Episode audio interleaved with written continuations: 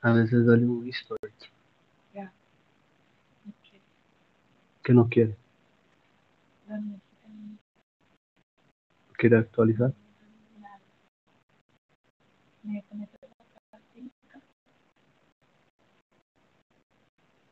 Bueno. Hace el restart.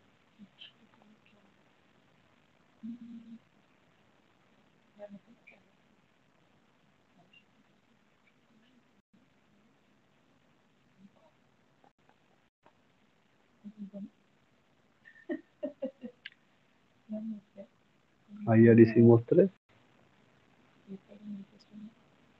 Sí.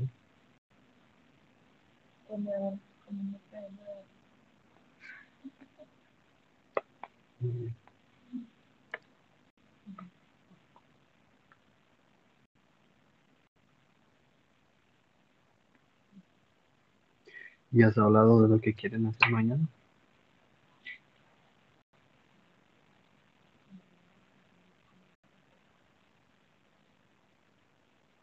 to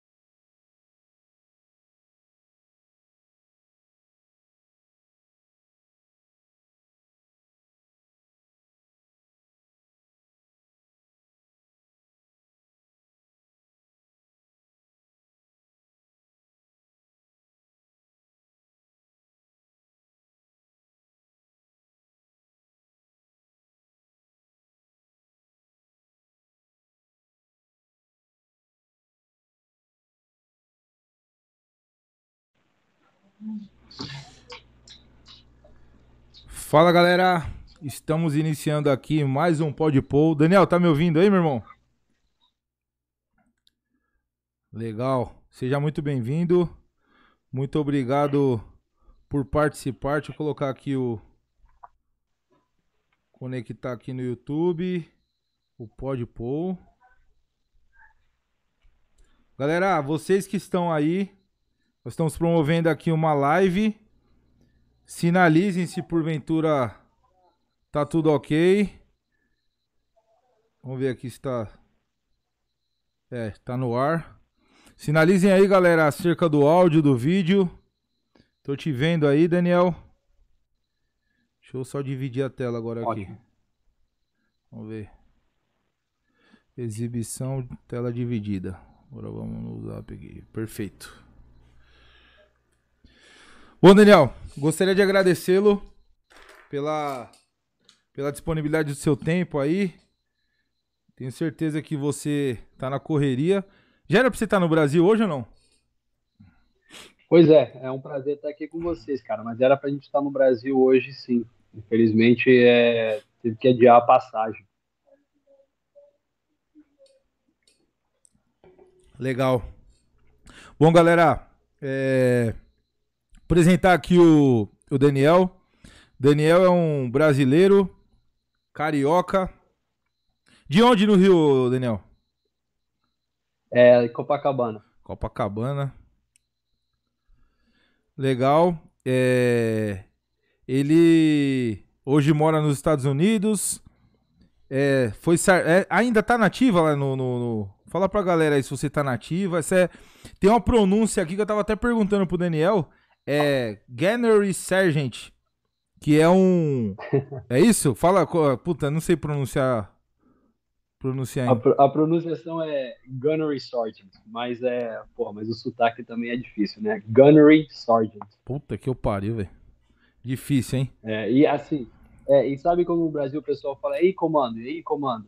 Então, o Gunnery Sergeant, eles não falam comando, né? Aqui eles, eles dizem gunning.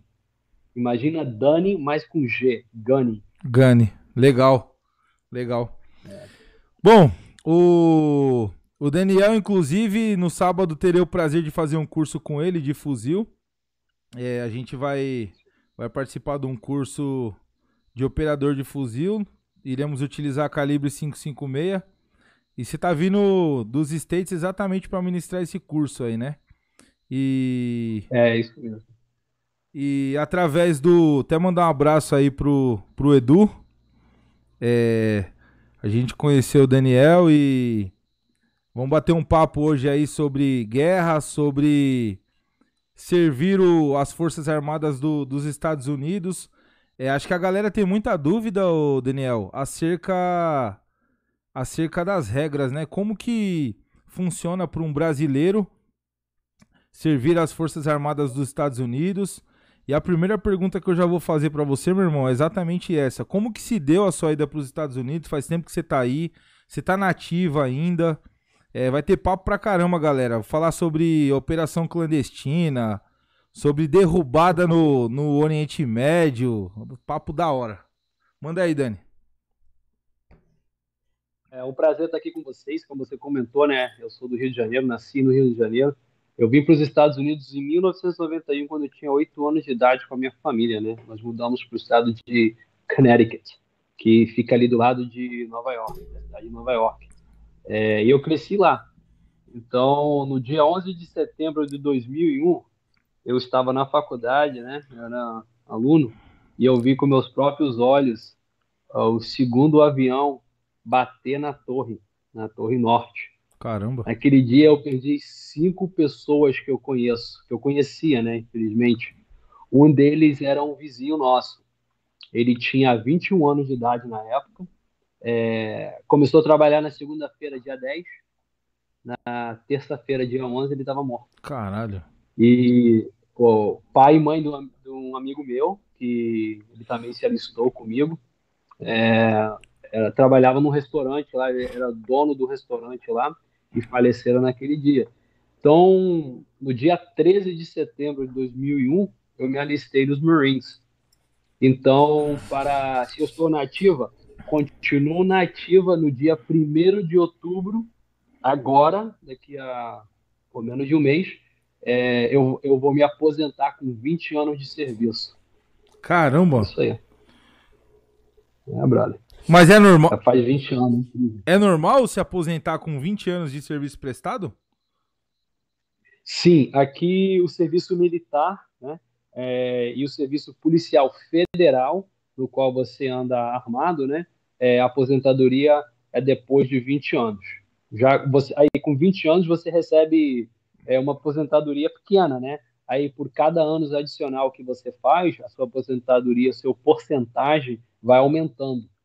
Então, 20 anos aí você já pode se aposentar. E como eu tenho vários projetos que eu estou trabalhando hoje em dia, é, me aposentar é, é ideal. O momento é ideal. Legal, é. Pô, é bem, bem mais é, meritocrata do que do que no Brasil, né? No Brasil a, a galera que é principalmente praça, militar praça sofre, né? Foda. Imagino. Aqui não, é como você falou, é muito baseado no mérito, né? E, pô, assim, é, esse negócio de discriminação existe, pô, existe, é, mas é mínimo, cara, realmente é, é mínimo. Nos 20 anos que eu trabalhei lá, eu vi pouco. Eu sofri alguns, né, por ser estrangeiro, assim, ter nascido fora, é, ter sido do norte, não do sul, esse tipo de besteira, né? Mas na realidade é besteira, nunca foi uma coisa que que deixou, que me, me afetou de uma maneira que eu não podia fazer no trabalho, sabe? Sim, sim. E o sofreu um pouco de preconceito por ser brasileiro especificamente? É verdade essa, Cara, esse negócio aí que brasileiro não é bem visto? não era nem pelo fato de eu ser brasileiro. É, eu vou te contar uma história. Tinha um cabo que, quando eu era soldado, né, Marine, né, o Private, eu trabalhava para ele. Né, ele, era o, ele era o meu cabo, vamos dizer assim. E no começo ele me odiava porque eu era do norte e ele era do sul. Então aqui tinha aquela questão da, da guerra civil que esteve nos Estados Unidos, né, o norte contra o sul, aquele negócio.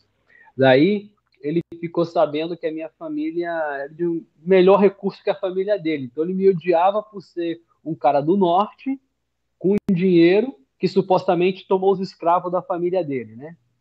Depois, quando ele ficou sabendo que eu era brasileiro, piorou ainda, porque agora ele agora eu não virei brasileiro, virei mexicano. Puta que pariu. Então, então é, é estupidez e preconceito daquela pessoa, entendeu? Sim, sim. Foi, foi aquele cara, nos 20 anos foi aquele cara. Mas na realidade aqui o brasileiro é bem visto, cara. O pessoal tem uma, é, assim, tem uma impressão boa do Brasil, é, a beleza brasileira, a cultura brasileira, o samba, o futebol, é, as praias, etc, etc. Então, o brasileiro tem, pela maior parte, tem uma boa, uma boa reputação nos Estados Unidos. É, isso é bom. Ô Daniel, aproveitando, é, o, quais são os estados mais armamentistas aí dos States e como que é, é não sei se você consegue descrever, velho. A gente tem muita curiosidade, eu nunca tive oportunidade de ir para aí. Tô programado para ir na, na Shooting Show, né? Que é a feira, a maior feira de armas do mundo. Não sei se eu vou conseguir em janeiro, é, por uhum. conta do meu visto. É, descreve pra galera aí, por exemplo, aí tem clube 24 horas? Então, cara, aqui nos Estados Unidos é muito diferente do Brasil. Não existe clube 24 horas. Então, quando eu fiquei sabendo que G16 era clube 24 horas, pô, é bem diferente. Aqui isso não existe. Ah, na questão da, dos estados mais armamentista, depende muito. A Flórida é um estado muito armamentista, Georgia também é, o Texas também é. Então, dos 50 estados, existem uns 10 que são muito desarmamentistas, enquanto os outros 40 já você já tem um direito, é uma coisa mais, vamos dizer, normal. Né? O, o, os clubes aí, eles. Pode falar. Desculpa, te cortei, meu irmão, manda aí. Não, não, eu ia falar dos clubes, pode fazer a pergunta. Não, acerca dos clubes, se aí nos, se nos clubes é, os, os cidadãos paisanos eles podem utilizar armas automáticas, né?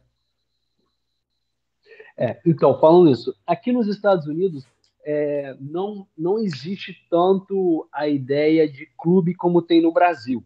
Né? É, aqui é mais um stand onde o cara vai lá, dá os seus disparos, de vez em quando faz um treino e tudo mais. Não é assim um clube social como é no Brasil. Um, mas, assim, é, aqui existe diversos níveis de FFL, Federal Firearms License, o qual seria CR, no Brasil, né?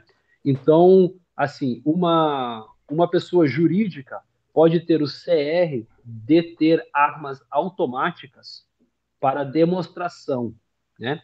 Então, se, se eu tenho um stand onde, se eu tenho um clube de tiro onde tem um stand, ou eu tenho uma loja onde tem um stand, eu posso ter uma arma automática e os meus amigos podem vir disparar, a gente pode vir pagar para disparar com elas.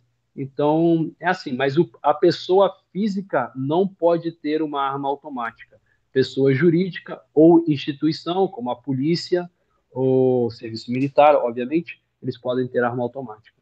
Mas a, essa, essa exposição é especificamente exposição ou pode utilizar para experimento, treinamento? Sim, pode, pode, pode usar para, para treinamento. A gente só diz que é uma exposição, né? Onde você vai vir e vai dar uns tiros para ver como é que é. Vou, a gente não diz assim, eu vou te treinar como usar uma M60, né? Mas chega aqui que a gente vai no stand e, e dá uns tiros de M60. Caralho. Top. hum. Isso, Isso é um sonho, velho, pro brasileiro, né? Pois é, foi o que estava acontecendo aqui, né, cara? Tava, a gente estava exportando armas para o CAC, né?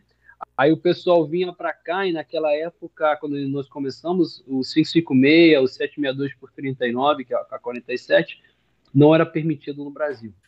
Então o pessoal vinha e falava, pô, Daniel, cara, eu sempre quis, não sei o quê. Então eu comecei a fazer o tiro turismo, aonde eu levava a galera, levava para o stand e a gente dava tiro de AR-15, dava tiro de AK-47, esses calibres que não eram permitidos no Brasil, né? Aí, com isso, era uma coisa, ir lá e dar um tiro no papel e acabou a história. Aí o pessoal falou, pô, aí o curso? Eu gostaria realmente de aprender, saber usar. Então foi uma coisa que foi, foi fluindo, né? Foi a partir daí que você começou a, a ministrar os cursos? É, foi isso mesmo, porque o pessoal falou, pô, eu quero, gostaria de aprender, né? Aí um companheiro lá de Brasília, né? Ele chegou e falou, pô, Daniel, tu é instrutor dos Marines, tu é instrutor credenciado no NRA, ah, tem experiência, vamos começar a montar um curso para civis? Falei, pô, beleza, vamos. Aí foi que começou o curso. Aí falou, por que, que a gente vai fazer? Falei, o curso de combate é, dos Marines, né? Com a R15 é o padrão, é top. Então vamos, vamos começar aí. Então foi daí que surgiu aquele negócio. Foi a exportação de arma, ver o tiro turismo, ver o pessoal se interessando nos cursos táticos e aí foi crescendo, né? É, coisas que os cursos eu já dava. Desde o 2005 eu sou instrutor com os Marines. Então, como instrutor, já, já tem 15 anos, né? É, 15 anos. Tá 16 anos. Só pra gente ter uma ideia de comparação aí, quanto que custa uma munição? Quanto, quanto não sei se são, são dólares ou centavos de dólar, por exemplo, a munição de 556? Então, cara, é, vou dizer, antes da pandemia, porque no momento o negócio está de cabeça para baixo. Antes da pandemia, uma munição de 556 custava na faixa de 33 a 35 centavos Nossa o disparo. É. é só para você ter noção. A 9 milímetros custava mais ou menos 17 a 19 centavos o disparo. Certo.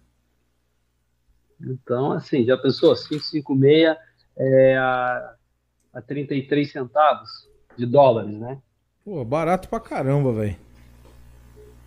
Então, é, quem, ganha, processo, né? quem ganha um salário mínimo aí é feliz pra caramba, dá tiro pra cacete, velho. Pois é, pois é. é. Mas agora, agora tá, tá tendo uma, uma certa procura muito alta, né? e o tiro de 556 está entre 75 a 1 dólar. Tá caro. Caro. Mas daqui a pouco vai normalizar.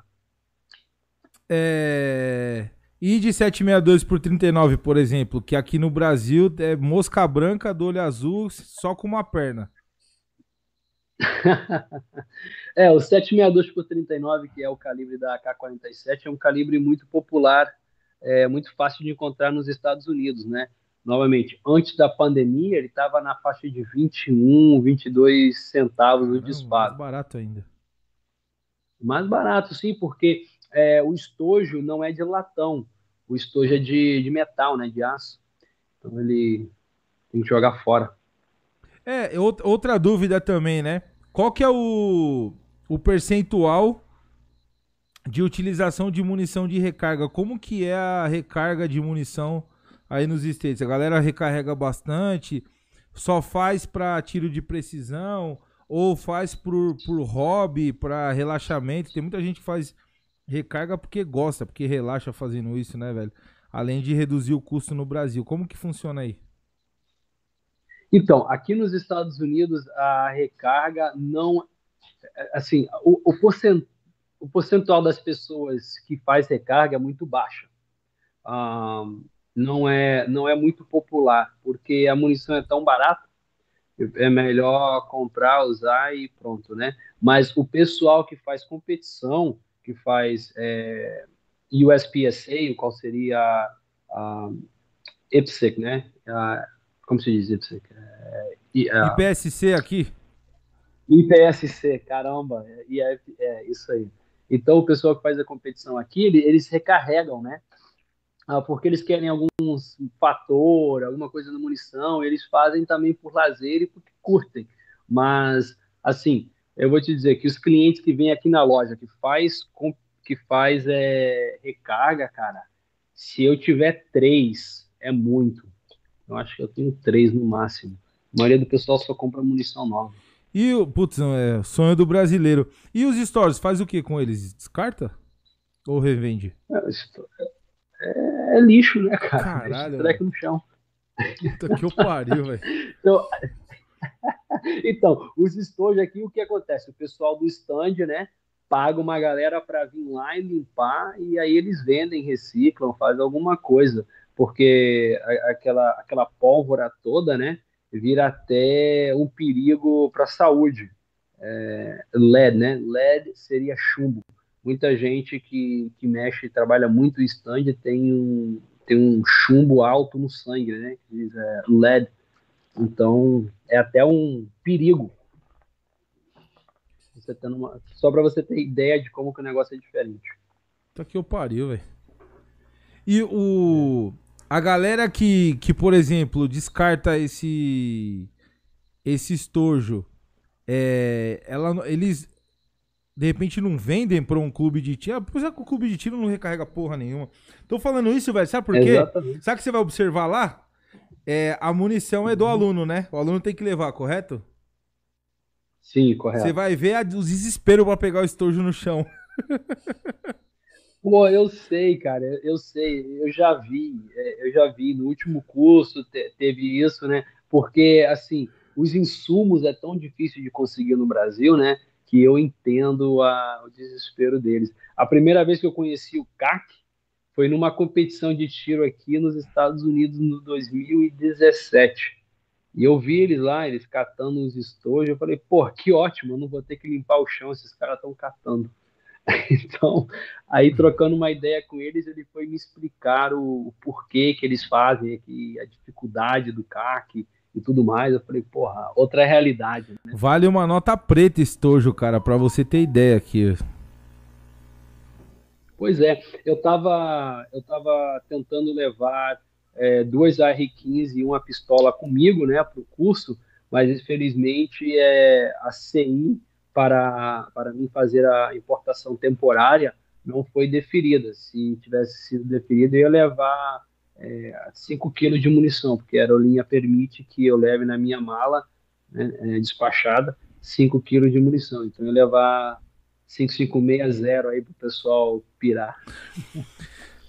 Puta, mas também 5 é, cinco quilos de munição 556 deve dar, tipo, 100 munições, pouquinha coisa, sei lá. Pouco... Não, uns 400. 400 disparos? Sim. Pô, é bastante, velho. Dá 10 carregadores. Pois é. 10, 10. Eles não pesam muito, não. Caramba. É isso aí. Tá me escutando, Daniel? Sim, sim, Top. tô escutando. Viu? É. Quando você. Quando você veio pra cá da última vez, você lecionou, ah, é, ministrou esse curso em qual clube? Em qual estado? São Paulo mesmo ou não? Foi em São Paulo, foi em Sorocaba, né, ah, no clube Blackbeard. Na Blackbeard. realidade, foi com. É isso. Quem, quem orquestrou, né, quem organizou o curso foi um amigo nosso, Max. É, ele, ele é da Forja do Atirador, ele e o sócio dele lá, o pessoal bacana pra caramba, foi eles que eh, montaram o curso e eles que me levaram pela primeira vez ao Brasil para dar um curso, né? Então, assim, eles foi o risco deles, né? Pô, vou trazer esse cara de lá para cá, vamos ver o que que vai dar. E, mas sim, foi com eles lá no, curso, no, no clube Blackbeard, lá em Sorocaba. Top, top. Blackbeard eu conheço, pô. Sorocaba é o. Acho que o proprietário lá chama Newton. Newton. Gente boa. É, isso mesmo, isso mesmo. Tem uma barba na. Tá, tá, tá funcionando aí? Às vezes parece que dá um retorno. Ô, Daniel, e quando você quando você vem ao Brasil, você você dá um pulinho lá no Rio de Janeiro, sabe como é que tá a situação lá? Lá dá pra trocar tiro pra caramba, hein, meu? Tá foda lá, hein? Pois é, cara, pois é. É, é- é complicado. É, ir lá no Rio é complicado. O Rio é maravilhoso, é muito bonito, mas a, a- a falta de segurança lá é braba. Eu tiro, tiro o chapéu pro, pro pessoal da segurança pública lá, o que eles têm que lutar, o que eles têm que fazer. Literalmente, uma vez eu estava indo, eu estava lá com meu tio, nós fomos para Alcântara, que é em São Gonçalo. E Cara, eu tava vendo o que tava acontecendo lá, o pessoal conversando, eu falei, eu, eu, eu tô no Iraque. Isso aqui é uma guerra civil. O bandido não presta, o policial é pior. Eu não sei se eu apoio um ou apoio o outro. Então, a, a população ali no meio fica assim: se eu apoiar o bandido, o policial vem atrás de mim. Se eu apoiar o policial, o bandido vem atrás de mim. Então, eu tô ali no meio. Aí eu fiquei com uma, uma situação muito precária, cara. Precária e teve uma, uma decisão agora que proibiu os policiais de subirem o morro. E, pô, pra fuder mesmo a população mesmo. A população não Pois pode é. trabalhar mais. Pois é. Então, é, deixa, Aliás, a- a- É, os agentes de segurança pública não podem trabalhar mais. é, não pode mais entrar no morro para pegar os caras na com a mão. É, é, é uma situação difícil, uma situação política, né? É, que o pessoal querem trabalhar, querem. Eu imagino que muito da, da população querem é, um, um nível de segurança melhor, né? Mas política, política. Foda. Viu? É, outra dúvida que eu acho que a galera tem, eu também tenho. Qual que é a pistola mais utilizada aí, por exemplo, pelo cidadão civil? Que é comparado ao CAC, Cara, né? a pis- é, é, a pistola mais procurada nos Estados Unidos definitivamente é a Glock 19. Glock 19. Glock, Glock 19 é a, é a arma mais. Bom, é a arma que nós mais vendemos, né? É, tem pessoal que procura outros tipos de armas, mas todo mundo começa com uma Glock 19. Bom, quase todo mundo começa com uma Glock 19. Eu mesmo comecei com uma Glock 19. A minha primeira arma que eu tive, que não foi colocado na minha mão pelo governo americano de uma maneira ou outra, foi uma Glock 19. Depois do calibre 9mm, que pelo que você tá dizendo é o que mais vende aí, qual que é o segundo calibre? Uhum. Então, é, eu diria que talvez seria o 45. É, o 40 já saiu de moda há um tempo atrás, 380 o pessoal nem fala. Ahn, 10 milímetros, tem gente que curte porque é baita de um, de um coice, né? Um 40 Magnum, vamos dizer assim. E o 357 SIG também tem alguns malucos que correm atrás, mas o 9mm é o que domina e 45 é o segundo.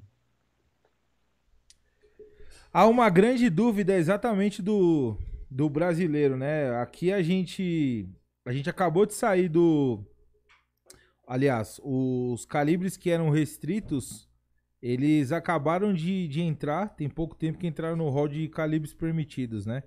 40, 45, 357, 9 milímetros e hoje em dia a maioria esmagadora, pelo menos aqui no clube e na loja, escolhe escolhe 9 milímetros, né? É, o, o que, que você como como praticamente um americano e os americanos são, na minha opinião, os pais das armas, né? O que que você aconselha de, por exemplo, munição para defesa? Ponta ponta oca, ponta ogival. Nós temos aqui, não sei se chegou para vocês aí, ou, aliás, deve ter chegado antes, né? A CBC aqui tá fabricando uma ponta que tem uma tecnologia monobloco que chama bonded, né? O que, que vocês estão utilizando aí para defesa, meu irmão? Então, a Banded é uma é uma tecnologia, vou dizer, de uns 15 anos atrás. Chegou agora aqui. é difícil, né? É, por exemplo, a que eu uso é, é a Critical Duty, que é feito pela marca Hornady. Então, o que, que ela é? Ela é uma, um projétil de 135 grains, ela é uma ponta oca, só que dentro dela tem um pedacinho de polímero, uma borrachinha de polímero. E o que aquela borrachinha faz quando ela faz impacto com, com alvo é que ela é, não permite que material, tipo uma jaqueta, é, coisa do, do, colete, entre dentro da, da, da ponta oca. Porque, é, às vezes, o que eles estavam encontrando é que a ponta oca é, se enchia de coisas, de material, de fibra, é, de uma jaqueta de couro no, no, frio, né? E entrava e saía como se fosse uma, uma munição normal, um, um ball, né? Um full metal jacket. Então, essa, essa pontinha de polímero é excelente. Então, você tem uma, uma munição de 135 grains que está viajando na, aí na média de 1.200 pés por segundo em uma alta velocidade e com esse polímero que tem a habilidade de penetração boa em superfícies duras. Eu acho ela ótima. Ah, legal. Legal. É... Eu acho que já tem essa munição no Brasil. O que, que é mais utilizado aí de marca? É, aqui a gente tem maioria esmagadora CBC, né? Que é basicamente o é. monopólio. Tem chegado pra gente Federal. Federal é top aí? O que, que é? Intermediária? É ruim? Então, cara, é... aqui nos Estados Unidos o americano não se liga muito para a marca, não. A marca da munição eles não estão nem aí. Eles querem ver qual é mais barato. É isso que eles querem. Porque eu vou no stand, vou meter tiro no pedaço de papel, é, para mim não vai fazer diferença. Uh, mas a Federal é bem respeitada nos Estados Unidos, Winchester é bem respeitado no, é, nos Estados Unidos também, Fiocchi, né, que é italiano, também é muito procurada. Aí, acredite se quiser, a MagTag, que é CBC. É, é, uma, é uma munição de excelente custo-benefício nos Estados Unidos. MagTag da CBC. Legal. E é mais utilizada para defesa ou para treino? Para treino, para treino. Ela não é utilizada para defesa, não. Caramba, mano. A que, que você atribui, cara, essa porra dessa, dessa escassez de. Por exemplo, aqui no Brasil a gente tá com escassez de, de insumo, né? Como a gente tem a recorrência de recarga de, recarga de munição, a gente tá com escassez, por exemplo, de espoleta. Aqui você atribui. Você falou que a gente teve uma, uma alta nos preços pós-pandemia. É, uhum. Por que, que você acha que está faltando, por exemplo, insumo no Brasil, espoleta no Brasil? Você tem ideia? Isso é fácil. Isso é, é procura e oferta. O que acontece? Quantos CACs existiam no Brasil antes do Bolsonaro? Agora, quantos CACs existem no Brasil hoje em dia, depois do presidente? Então, o que eu posso te dizer, se você tem ideia dos números, né? É, chuta aí, que eu não tenho, mas eu sei que o número cresceu bastante. Então, aqui nos Estados Unidos é justamente a mesma coisa. É, o, o número de novos atiradores, é, quando começou a questão da pandemia, o pessoal não sabia o que ia acontecer, se ia ter comida, se ia... o pessoal começou a se armar para se defender. Gente que nunca tinha comprado uma arma na vida começou a comprar. E se você compra arma, você precisa comprar munição, né? Aí veio a situação do aquele Black Lives Matter, que tumulto que teve o verão passado, daí veio a questão da eleição e tudo mais. E o que acontece? Vamos dizer que existia é, 50 milhões de atiradores nos Estados Unidos. Estou inventando esse número, tá? Estou inventando. 50 milhões. E esses 50 milhões, eles compram duas caixinhas por mês. Duas caixinhas de, de 100, é, de, vamos dizer, de 50. Compram 100 munição por mês, vão no stand, dão seus 100 disparos, vão para casa. Aí você vai e aumenta 5 milhões de, de novos atiradores. Porque realmente foi, é, foi 10% da população que não era é, do número de gente armada, aumentou 10%. Né? Aí eles não sabem quanta munição precisam, eles vão e compram 10 caixas. compram 20 caixas. Então, o pessoal, opa, peraí, tá acabando. Eu comprava duas caixas, agora eu vou comprar quatro. E eu tô comprando quatro, o cara ali do lado, vou, pô, peraí, tá acabando a munição, então deixa eu comprar o que tem. E foi assim. É, e simplesmente a, as fábricas não, não estão dando conta de acompanhar a procura que está tão alta. É, deu um boom no mercado bélico, né? A insegurança, a sensação de segurança fez com que todo mundo. Eu senti isso aqui no Brasil também, com que todo mundo se armasse de forma prévia.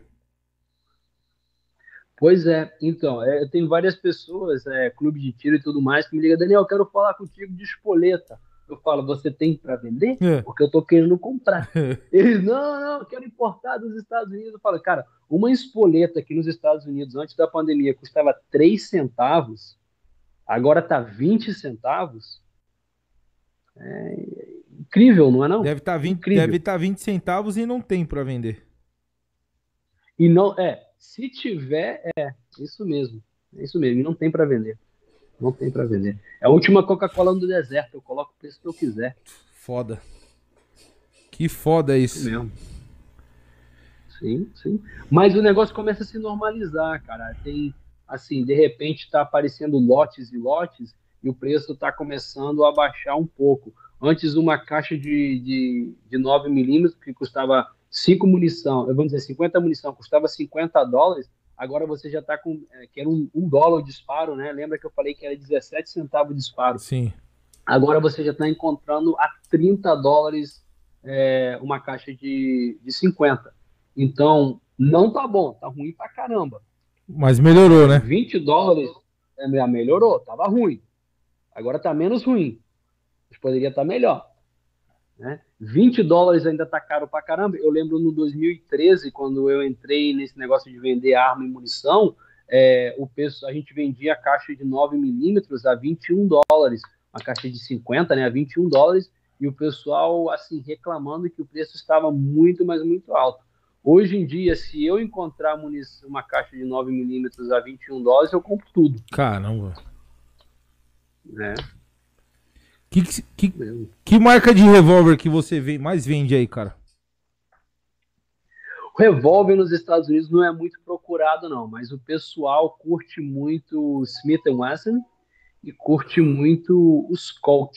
Os Colt que a gente fala é, os Colt Snakes, que são as cobras, né? O King, o Python, é, o Anaconda, etc. So, Smith, Smith Wesson e as Colt são as mais procuradas.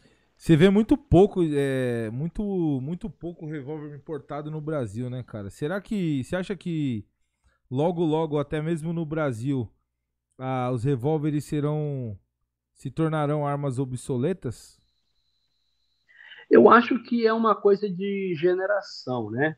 É, o pessoal que curte o revólver normalmente é o pessoal de maior idade, é o pessoal que gosta daquele coisa retro, né? Aquela coisa moda antiga, que curte um, um, um, Mustang da década dos 60, entendeu? Que curte uma moto é, da década dos 60 e 70.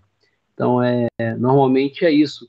Ou é, alguém que está procurando uma, uma arma para namorada, para esposa, ou algum revólver de backup, que é leve de cano de duas polegadas e super fácil de usar. Né? Eu tenho um amigo que, que ele anda no bolso, no bolso mesmo, um revólver de cinco disparos com cano de uma polegada e meia.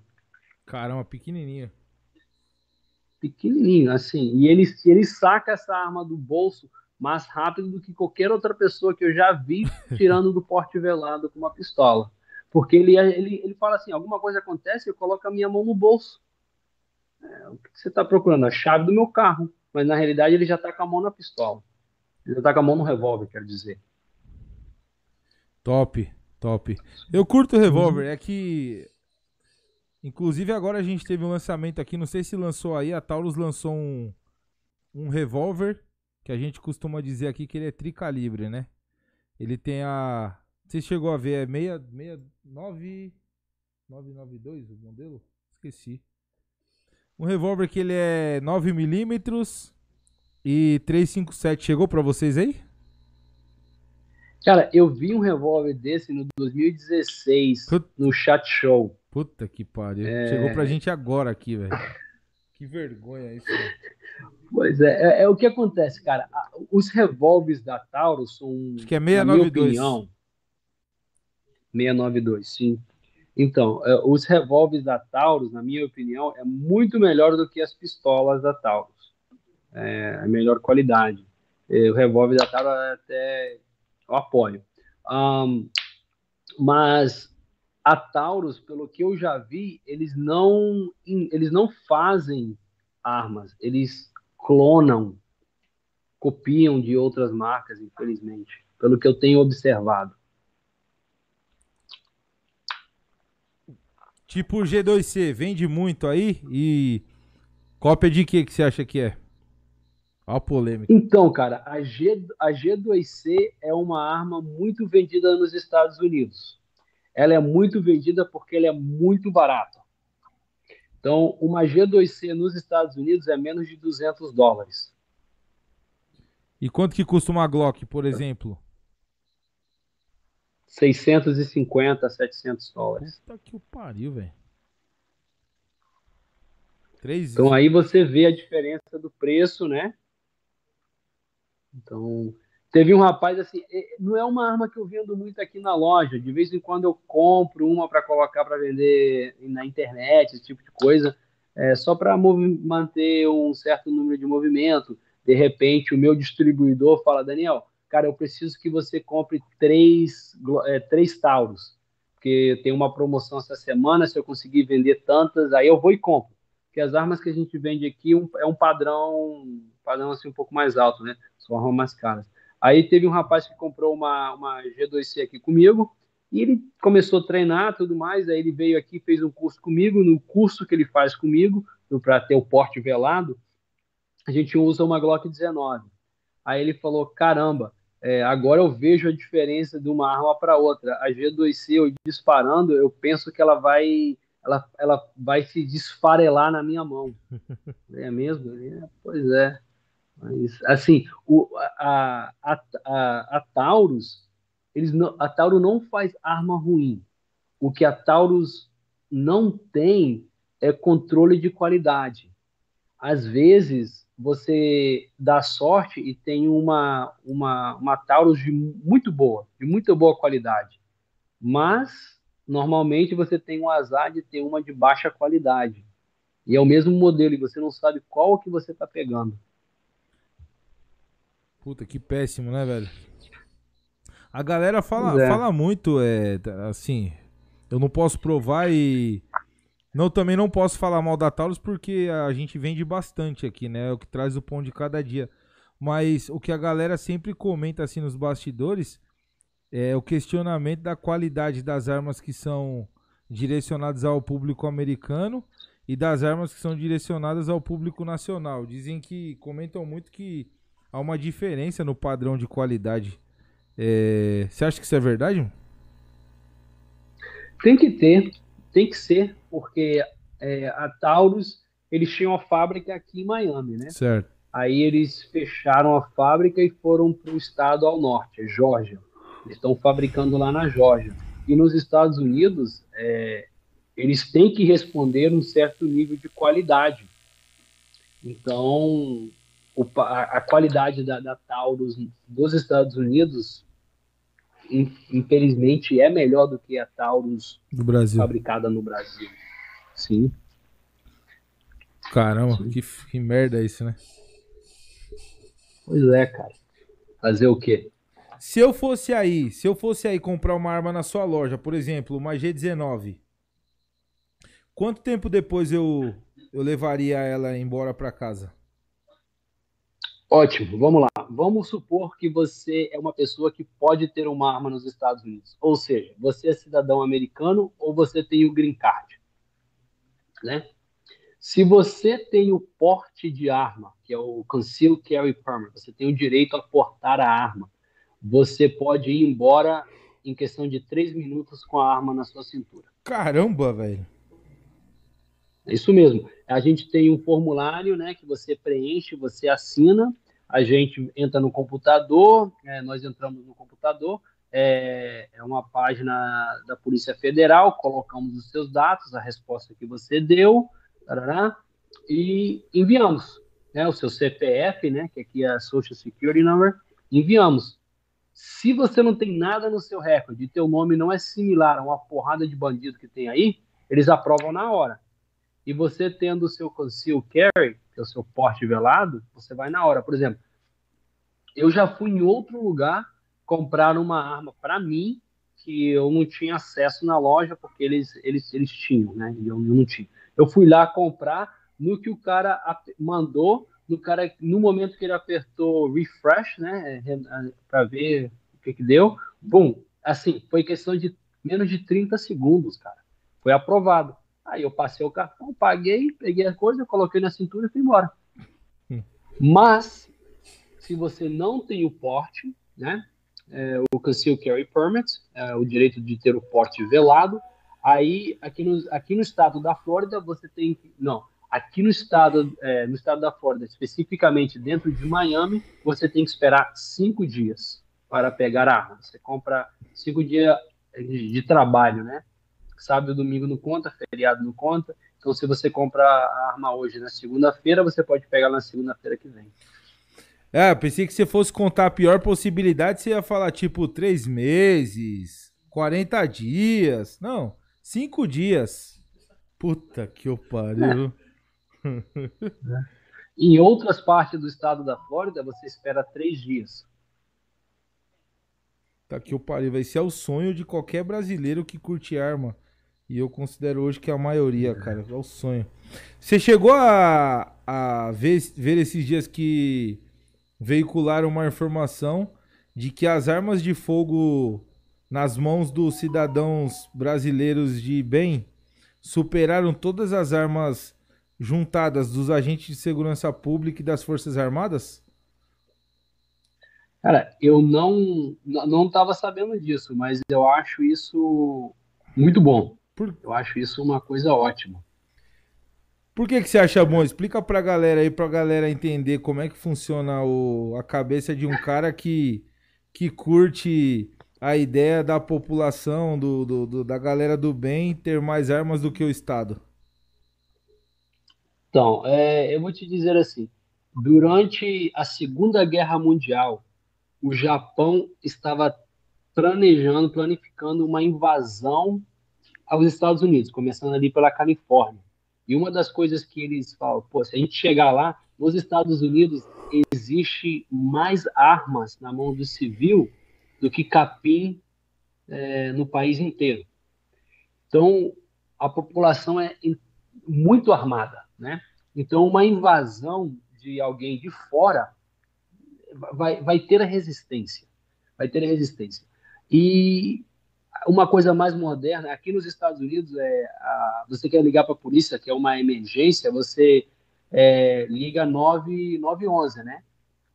E a gente sempre fala, uma 1911 na sua mão é mais rápido que um policial 911 no, no telefone. Então, você tendo a possibilidade de se armar e se defender, defender a, suas, a sua família, seus seres queridos, cara, não, não, não tem comparação, né? E é, é uma coisa assim que é uma cultura americana, realmente. Tem, tem outros que não curte. Aqui nos Estados Unidos tem muita gente desarmamentista, na verdade tem. A maioria estão lá na Califórnia, que fiquem lá. Ah, e eu acho que é muito bom que o povo tenha suas armas para se defender, porque a autoridade do Estado vem das pessoas, não é o contrário. O poder emana o do povo, né? Não, Exatamente. E a Constituição americana deixa isso super claro, super claro. O, e o, você falou para mim, Daniel, do, de uma pistola e fuzil. É mais tranquilo uma arma longa? É mais tranquilo ou mais burocrático para adquirir, levar para casa? Então, é, no estado da Flórida, lembrando que cada estado tem, tem a sua própria legislação, tá? No estado da Flórida, é, é três dias. Um rifle é três dias. Cacete, velho. Puta que pariu. É. Três dias também. É, demora pra caramba. Isso mesmo. Tem gente que não gosta, né? Tem gente que, pô, por que, que eu tenho que esperar? Já comprei, não sei o que, aquele negócio todo. É, o que o cliente fala aqui na loja, é, já posso levar? Não, meu amigo, infelizmente você tem que aguardar toda a documentação e não espere que vai ser rápido que eu não vou mentir pra você, não será.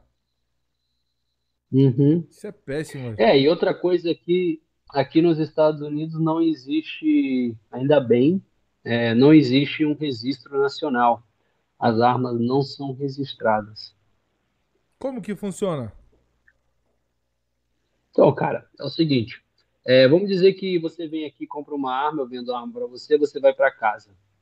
Se algum dia essa arma foi encontrada em algum crime, né? Eles vão procurar o número de série e quem foi o último FFL, quem foi o último lojista a ter essa arma. Aí vão falar, pô, foi a Miami International Arms. Liga lá pro Daniel. Aí eu vou ter que procurar a documentação onde eu te vendi e vou falar, ó, eu vendi pro Joãozinho da Silva. Aí a polícia vai atrás do Joãozinho da Silva. É, não existe um registro nacional, porque o americano não quer que o governo saiba quem tem arma, quantas armas estão e aonde estão. Puta que eu pariu. Porque a ideia é que. Exatamente, a ideia é que no momento que seja, o Estado vai vir confiscar as armas do povo. E o americano não vai aceitar isso de jeito nenhum, né? Galera, vocês escutaram isso aí? Então, pasmem. Mas esse é o esse é o, o sonho americano e o sonho brasileiro. É, justamente por isso, Daniel, eu costumo falar aqui. É, obviamente que o nosso país ele passou por um momento desarmamentista desde 2003 e que isso, isso de certa forma atrasa a população em relação a armas. É, a gente tem hoje um puta de um preconceito quando, quando a gente se fala em, fala em arma, é, quando a gente, a gente porta arma, isso é diretamente ligado à, à violência e muitas vezes não tem nada a ver. É, Uhum. e, caralho, o Brasil tá muito atrasado mas eu, a, a, esperança não morre porque tem muito brasileiro que pensa assim. É, esses dias eu fui muito criticado porque que a galera esperava que eu falasse que o brasileiro ele tá 100% preparado para possuir arma como se possuía na década de 90, 2000, né? Cê, não sei se você se recorda, na década de 90, 2000, antes do Estatuto do Desarmamento, a gente tinha aqui a o porte, né? Aquele porte federal. Uhum, lembro. E hoje não existe mais esse porte. Ele só só existe na no catálogo, mas não, não defere para ninguém. Inclusive o maior índice de deferimento de porte federal é em Brasília, né? Por um motivo óbvio. É... E aqui hoje nós enfrentamos uma uma burocracia que eu considero necessária por conta do da, de alguns brasileiros que, que ainda insistem em, em corromper, né? Então a gente tem previamente para aquisição de arma laudo psicológico, laudo de capacidade técnica, levantamento de, de comprovação para idoneidade, um monte de declaração, é, e uma espera de, em média, 90 dias por arma que você adquire. Fora o documento prévio que você já sabe que é o CR, né? Sim. É, e quando a gente ouve que você compra uma arma no, no, nos Estados Unidos e que em três dias, na, na pior hipótese em cinco, você leva, você fala, caralho, será que, você, que eu vou viver pra... Vou estar tá vivo para ver isso, essa evolução no Brasil? Talvez se a gente tivesse continu, continuado desde a década de 90, nós já estaríamos assim, né? O que, que você acha? É, assim, os Estados Unidos, ele tem uma, uma história muito, muito longa com a questão das armas. É, vou resumir um pouco, né? É, a Constituição americana tem 27 emendas. A segunda emenda é a única emenda que protege o direito das outras 26. E a segunda emenda é o direito de ter as armas. Então, imagina, é, quando as colônias americanas é, começaram a ter problema com o rei na Inglaterra, e o rei e, e mandou o seu exército para, para as colônias. Uma das primeiras coisas que eles fizeram foi confiscar a arma de todo mundo, falando: peraí, você não precisa de arma, nós estamos aqui, vamos acalmar tudo isso, nós vamos te proteger. Aí foi o, o, o aí quando começou a, a guerra, né? O, o povo americano, né, da colônia, não tinha arma para se defender, começaram a fabricar em casa, começaram a roubar do próprio exército americano, mas, é, o exército britânico. Na realidade, a maioria era tudo fabricado em casa, gente que não quis entregar as armas deles. Então, quando ganharam a, a independência, era a emenda é o direito, o seu direito de, de expressão, de religião, é, de, de, de, é, de manifestação, etc. E o segundo direito, cara, a segunda emenda é o direito de você ter a arma, de ter arma.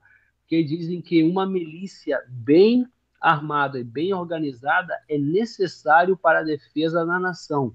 Isso e o direito das pessoas de ter arma não será é, infringe, não, não será é, é, cortado, alguma coisa assim.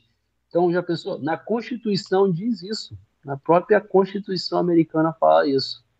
Então, a história dos Estados Unidos com as armas é muito longa. Assim, é 240 anos, né? Mas 240 anos. Guerras e guerras enfrentadas, é, o militarismo combativo é levado muito mais a sério do que no Brasil. Acho que isso também faz diferença, né, Daniel? Faz muito. Sem dúvida. Aqui tem muito veteranos de guerra nos Estados Unidos. Tem muita gente que curte caça, tem muita gente que, que, que sabe que o direito dele de se defender, é, a legítima defesa, é, é, muito, é muito parte da cultura americana. É, eu estava comentando ontem com uma, com uma amiga é, acerca do direito à propriedade, né? que a gente ouve muito, ouve acerca de casos que ocorrem aí de invasão. Tem um caso que ficou muito famoso de uma, de uma lactante tava, que estava em casa com o bebê e ah, segundo o que, o que constou pra gente é começaram a forçar a porta. Não sei se você se você se recorda desse caso. Dois bandidos e ela ligou para a polícia e a, a policial ela pergunta se ela tem arma em casa. Ela diz que sim. E a policial falou: Ó, nós estamos encaminhando uma viatura, mas se eles entrarem, pica bala, porque com certeza eles farão mal para você e para o seu filho. Conclusão: a mulher picou bala nos ladrões, um deles morreu e o outro foi preso a posteriori. E no final das contas, o, o, o desfecho foi que esse ladrão que sobreviveu é, vai responder pelo crime de homicídio do outro que morreu. Ou seja. Correto. Caralho, isso é muito óbvio. É o princípio do nexo de causalidade. Se o cara tivesse em casa ou tivesse trabalhando, ele não teria morrido. Então, se ele causou o mal, ele tem que pagar. E no Brasil não funciona dessa forma, né? Você tem uma arma legal, de, por exemplo, posse, que é uma arma específica para você defender sua residência ou comércio. E se você der um tiro em alguém que simplesmente entrou na sua casa e não for colocado em risco a sua vida, entre aspas, você vai ser preso, cadeia para você, meu irmão. Então, isso é muito diferente da cultura americana, né? É completamente diferente. Então, esse caso aí, é, eu lembro que eu escutei falar um pouco sobre ele. E o que acontece? Aqui nos Estados Unidos existe uma. Cada, novamente, cada estado tem as suas regras, tá? Sim. Isso é importante deixar claro. O estado onde eu cresci, em Connecticut, você só pode dar tiro em alguém depois de você recuar até o seu dormitório. O cara invade a minha casa, eu tenho que correr para o meu, pro meu quarto e me fechar lá dentro. Se ele entrar dentro do quarto, aí eu posso me defender com uma arma de fogo. Então, essa é uma lei retardada lá de Connecticut. Ah, legal. Eu, É, ia, eu ia falar que todos os ambientes da minha casa eram, eram quartos. Aí pronto, resolvido. É, é, é, mas aí é prova isso na, no tribunal. Ah, então, o que acontece? Ah, no estado da Flórida, e igual outros estados, existe uma cláusula que se chama King of the Castle, ou seja, eu sou o rei do meu castelo. Então, o meu castelo, sendo a minha casa ou o meu negócio, eu tenho o direito de defendê-lo. Então, se você invadir, cara, eu posso meter bala. Eu tenho direito a defendê-lo. É, Então, no caso dessa mulher, foi o que você falou. Se eles não tivessem invadido a casa dela, ela não teria por que disparar neles. Se eles não tivessem invadido, ela não teria matado um cara. Então, se eles não tivessem feito o que eles fizeram, ela não teria feito o que ela fez. É, um dos outros casos que aconteceu aqui nos Estados Unidos foi um, um cara que estava dando um, um- começou a disparar num, num shopping center. Um policial paisano que estava de folga reagiu, deu um tiro, acertou um, errou o outro e acertou um civil que estava ali. Infelizmente, acertou o civil. Mas o responsável pelo tiroteio, pelo tiro no civil, não foi o policial, foi os dois bandidos. Porque se eles não tivessem começado a disparar às pessoas inocentes, feito o que eles fizeram, o policial não teria que reagir. Então a culpa é deles. Então a responsabilidade é, cai, cai com eles, não com a pessoa que deu o disparo. Muito óbvio, muito justo. Mas você vê, é uma pena que nem em todos os estados é. a- a- as regras são as mesmas, né? Pois é, eu vi um, um político aí no Brasil falando uma besteira que é, o problema da legítima defesa é que você coloca a vida da outra pessoa em risco. Ô, porra, que coisa é essa? Mas quem seria outra Se pessoa? é legítimo, O bandido? o quem tá te agredindo. Ah, vai a merda, velho. Pelo amor de Deus. É isso mesmo. É isso mesmo. É. tá que eu pariu, nada a ver. Pelo amor de Deus, cara. No, aqui no Brasil, é, a nível de informação, ah, todo mundo fala de que o desarmamento pós 2003, que o desarmamento reduziu os índices de mortalidade com arma de fogo. Cara, nunca teve índice alto de, de mortalidade com arma de fogo com arma registrada. É, os crimes que ocorrem com arma registrada são insignificantes. Tipo, é um negócio bem óbvio que é, a galera não enxerga que tem uma questão cultural e política é, envolvida na porra do desarmamento da população. É, e é exatamente isso que eu admiro nos States, porque vocês superaram isso muito rápido. O foda é que foi a custo de guerra e tal. Mas, inclusive, eu quero até entrar agora falar um pouquinho com você sobre sobre quando você serviu e quando você é, participou de guerras. É, como que foi, cara, quando você foi a primeira vez lá pro Oriente Médio? É, como que, que é lá é, para um soldado americano quando chega? Principalmente ficar longe da família. Não sei se já era casado, se você já tinha filhos e tal. Como que foi? Conta aí pra gente, pra, pra gente saber um pouco dessa experiência, meu irmão.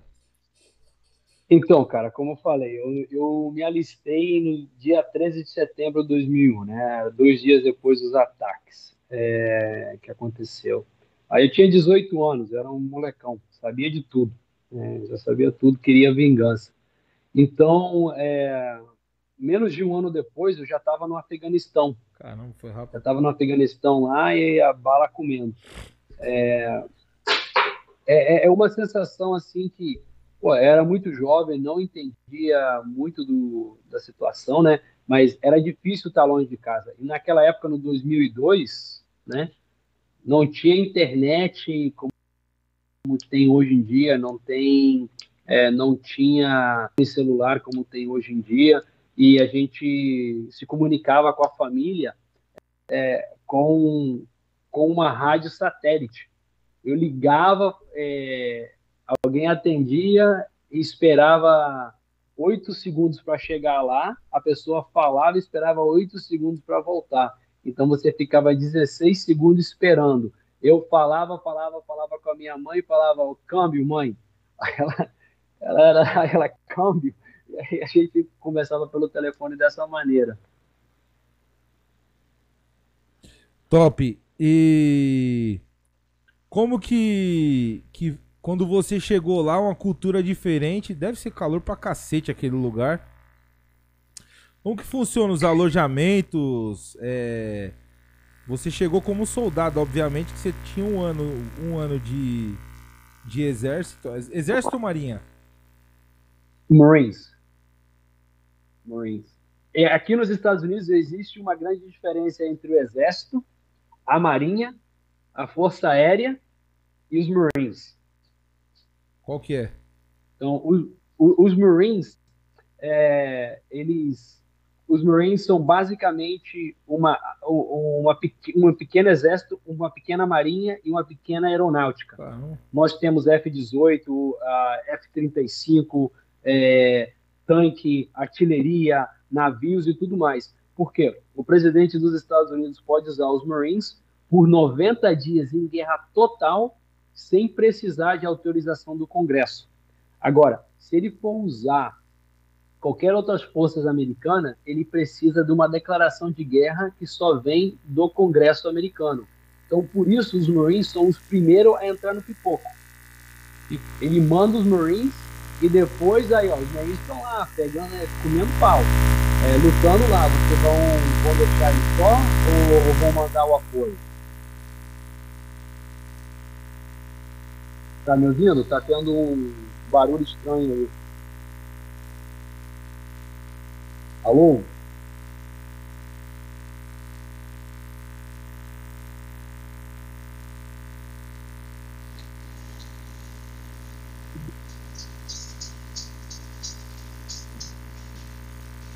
Alô, tá me ouvindo?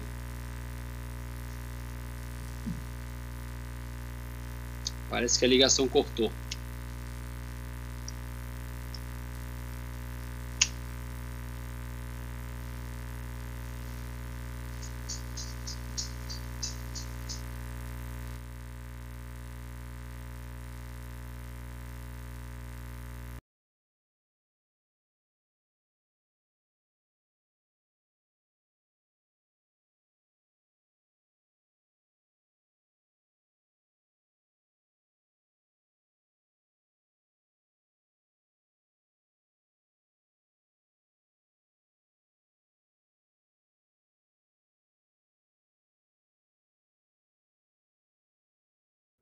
Tá me ouvindo, Daniel?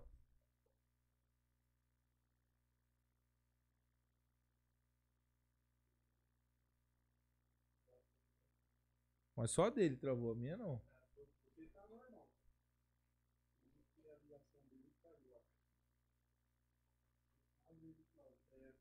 começou a oscilar, oscilar, mas você tá no ar. Só que problema. Vou chamar novamente. Galera, o galera da produção aqui vai chamar novamente o Daniel lá. Parece.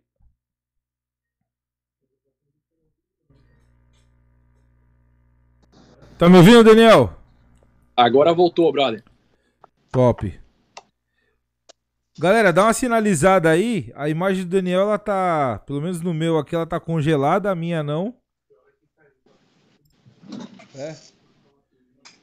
Beleza. O Daniel, minha imagem tá. Ah, ele não tá vendo não? Não?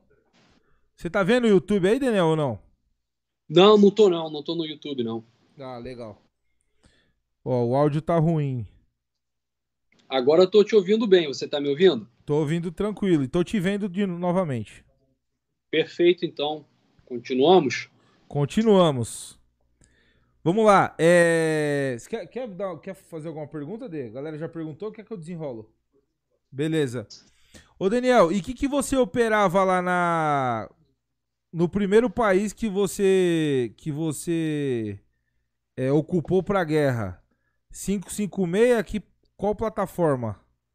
A R? Então, É, a primeira vez, a primeira vez que eu fui pro, pro Afeganistão no 2002, eu era o cara com a arma automática na minha esquadra. Então eu tinha a M249 só, que é uma é a Mini-Me. É, Muitos conhecem como a Mini-Me, que é uma uma metralhadora é, da FN no calibre 556. Então, baita de uma arma, eu tinha um tambor de 200 disparos, né? Nossa que tá no- Senhora. corrente. Aí eu tinha três tambores adicional, né? Aí o meu assistente ele tinha dois tambores adicional, um cano adicional, por se acaso eu derretesse o cano da, da arma, disparando em alta velocidade, em cyclic rate, que nós falamos, né? O qual aconteceu duas vezes. Ah, e o meu e, e o meu assistente, né? Ele tinha uma M16 naquela época era M16A2. né? Então era, era essa arma que eu tinha no começo. Top. E a- o Edu perguntou aqui se se na primeira troca de tiros já teve derrubada já, e pra você contar como é que foi. Pô, pois é, essa história aí é foda, cara. Ah, na primeira vez que eu entrei dentro de uma casa, eu tinha 19 anos, cara. A gente tava, eu era o, o número 2, eu tava atrás do, do número 1, um, né, obviamente, e tinha uma galera atrás de mim. É, no que a gente tava entrando na porta, cara, o número 1 um levou um tiro na cara. Puta que É, a cabeça, a cabeça dele assim de trás estourou, o sangue pegou no meu rosto e tudo mais. É, naquele momento eu estava com uma M16, eu tive a oportunidade de disparar assim na direção do cara. É, disparei e consegui acertar ele, né? É, como eu estava tão colado com o número 1, eu tinha, eu ti- é, ele meio que quando ele caiu, ele meio que caiu em cima da minha perna, que eu, a minha perna estava entre as pernas dele e eu estava segurando do colete dele aqui, né? Sim. Deu para me segurar um pouquinho e ele levou mais dois tiros no que eu tô dando um tiro no, no outro cara. Aí eu empurrei o corpo dele assim para um lado e fui para o outro. Eu lembro que eu empurrei o corpo dele para a esquerda e eu vim para a direita e o pessoal, é, o resto da esquadra veio correndo atrás de novo? Não sei se você me ouvindo, começou a zoeira de novo. Hum, tá melhorando.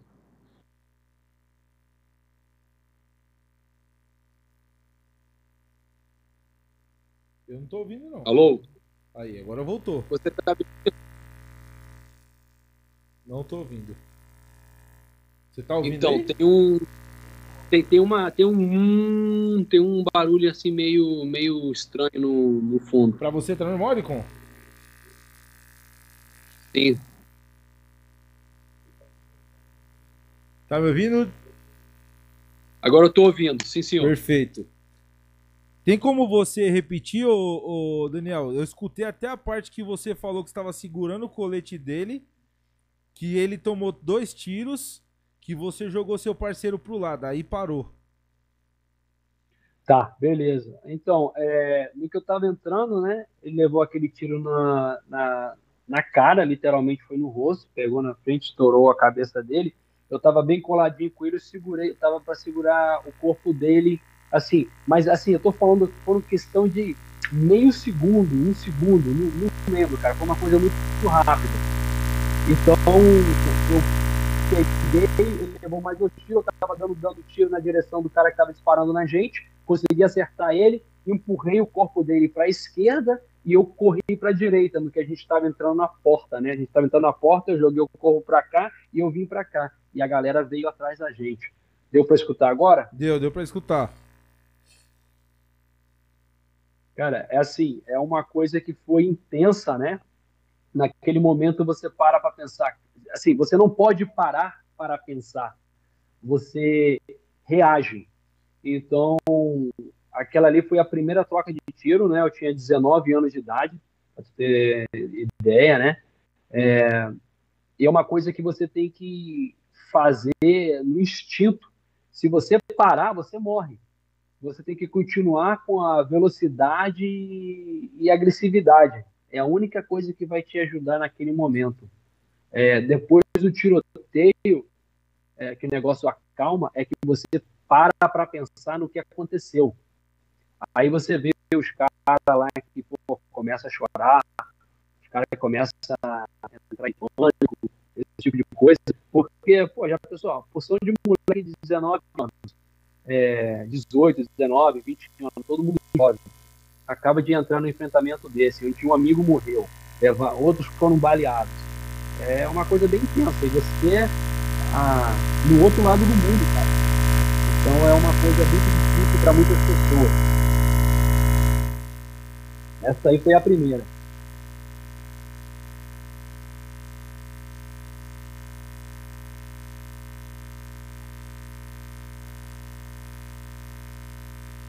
Cara, não tô ouvindo mais nada, tá? Aquela, tá chiando, tá fazendo um barulho.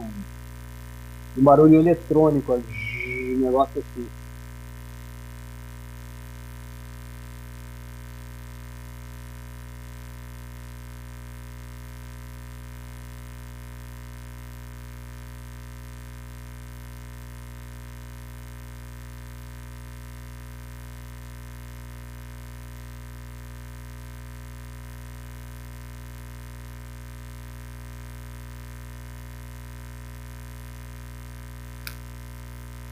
Não tô ouvindo nada, cara. Só tá aquela, aquela vibração. Opa, parou. Alô, voltou? Alô, alô?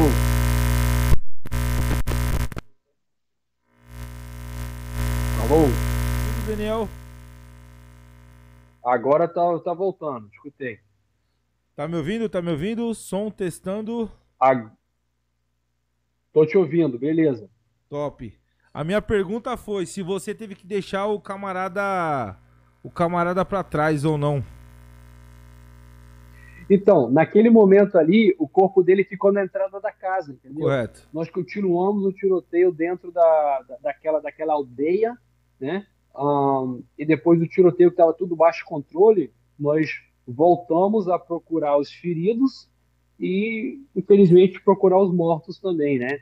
Um, eu deixei ele ali e continuei, continuei. Só depois do tiroteio, depois, não sei, não sei se foi cinco ou se foi dez minutos, eu não lembro, ah, que parou e começamos a voltar. Mas o resto da esquadra vem, né? Vem e, e quem vem atrás cuida dos feridos ou dos mortos que estão, que ficaram, né? A gente, se a gente não deixa ninguém para trás. Caralho, que situação, velho. E você, esse camarada que morreu, ele tinha uma proximidade com você? Deve ser foda, velho. Pois é, era um rapaz que fez o bootcamp, né, é o treinamento básico comigo, fez, o, fez a escola de infanteria comigo. Um cara que eu já tinha um ano com ele, né? A gente estava junto lá, parte da equipe. Então, assim, é, realmente é uma equipe bem, bem, é, bem próxima um do outro, né? Não é fácil, cara. Definitivamente não é fácil. É, é fácil jogar videogame e essas coisas, mas quando o negócio é sério, cara. E assim, eu tava com o sangue dele na minha cara, pra ter noção. Caramba. Foi brabo. E a segunda? Conta a segunda aí. Certeza que tem mais. Eu sei pra caralho.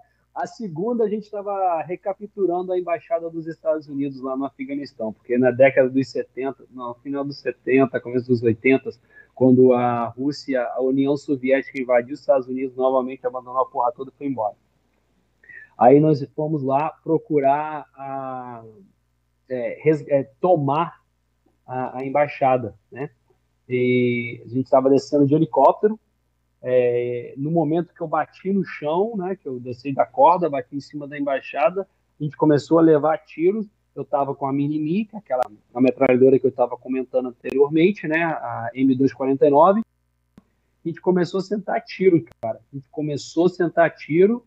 Hum, e daí eu não lembro mais nada.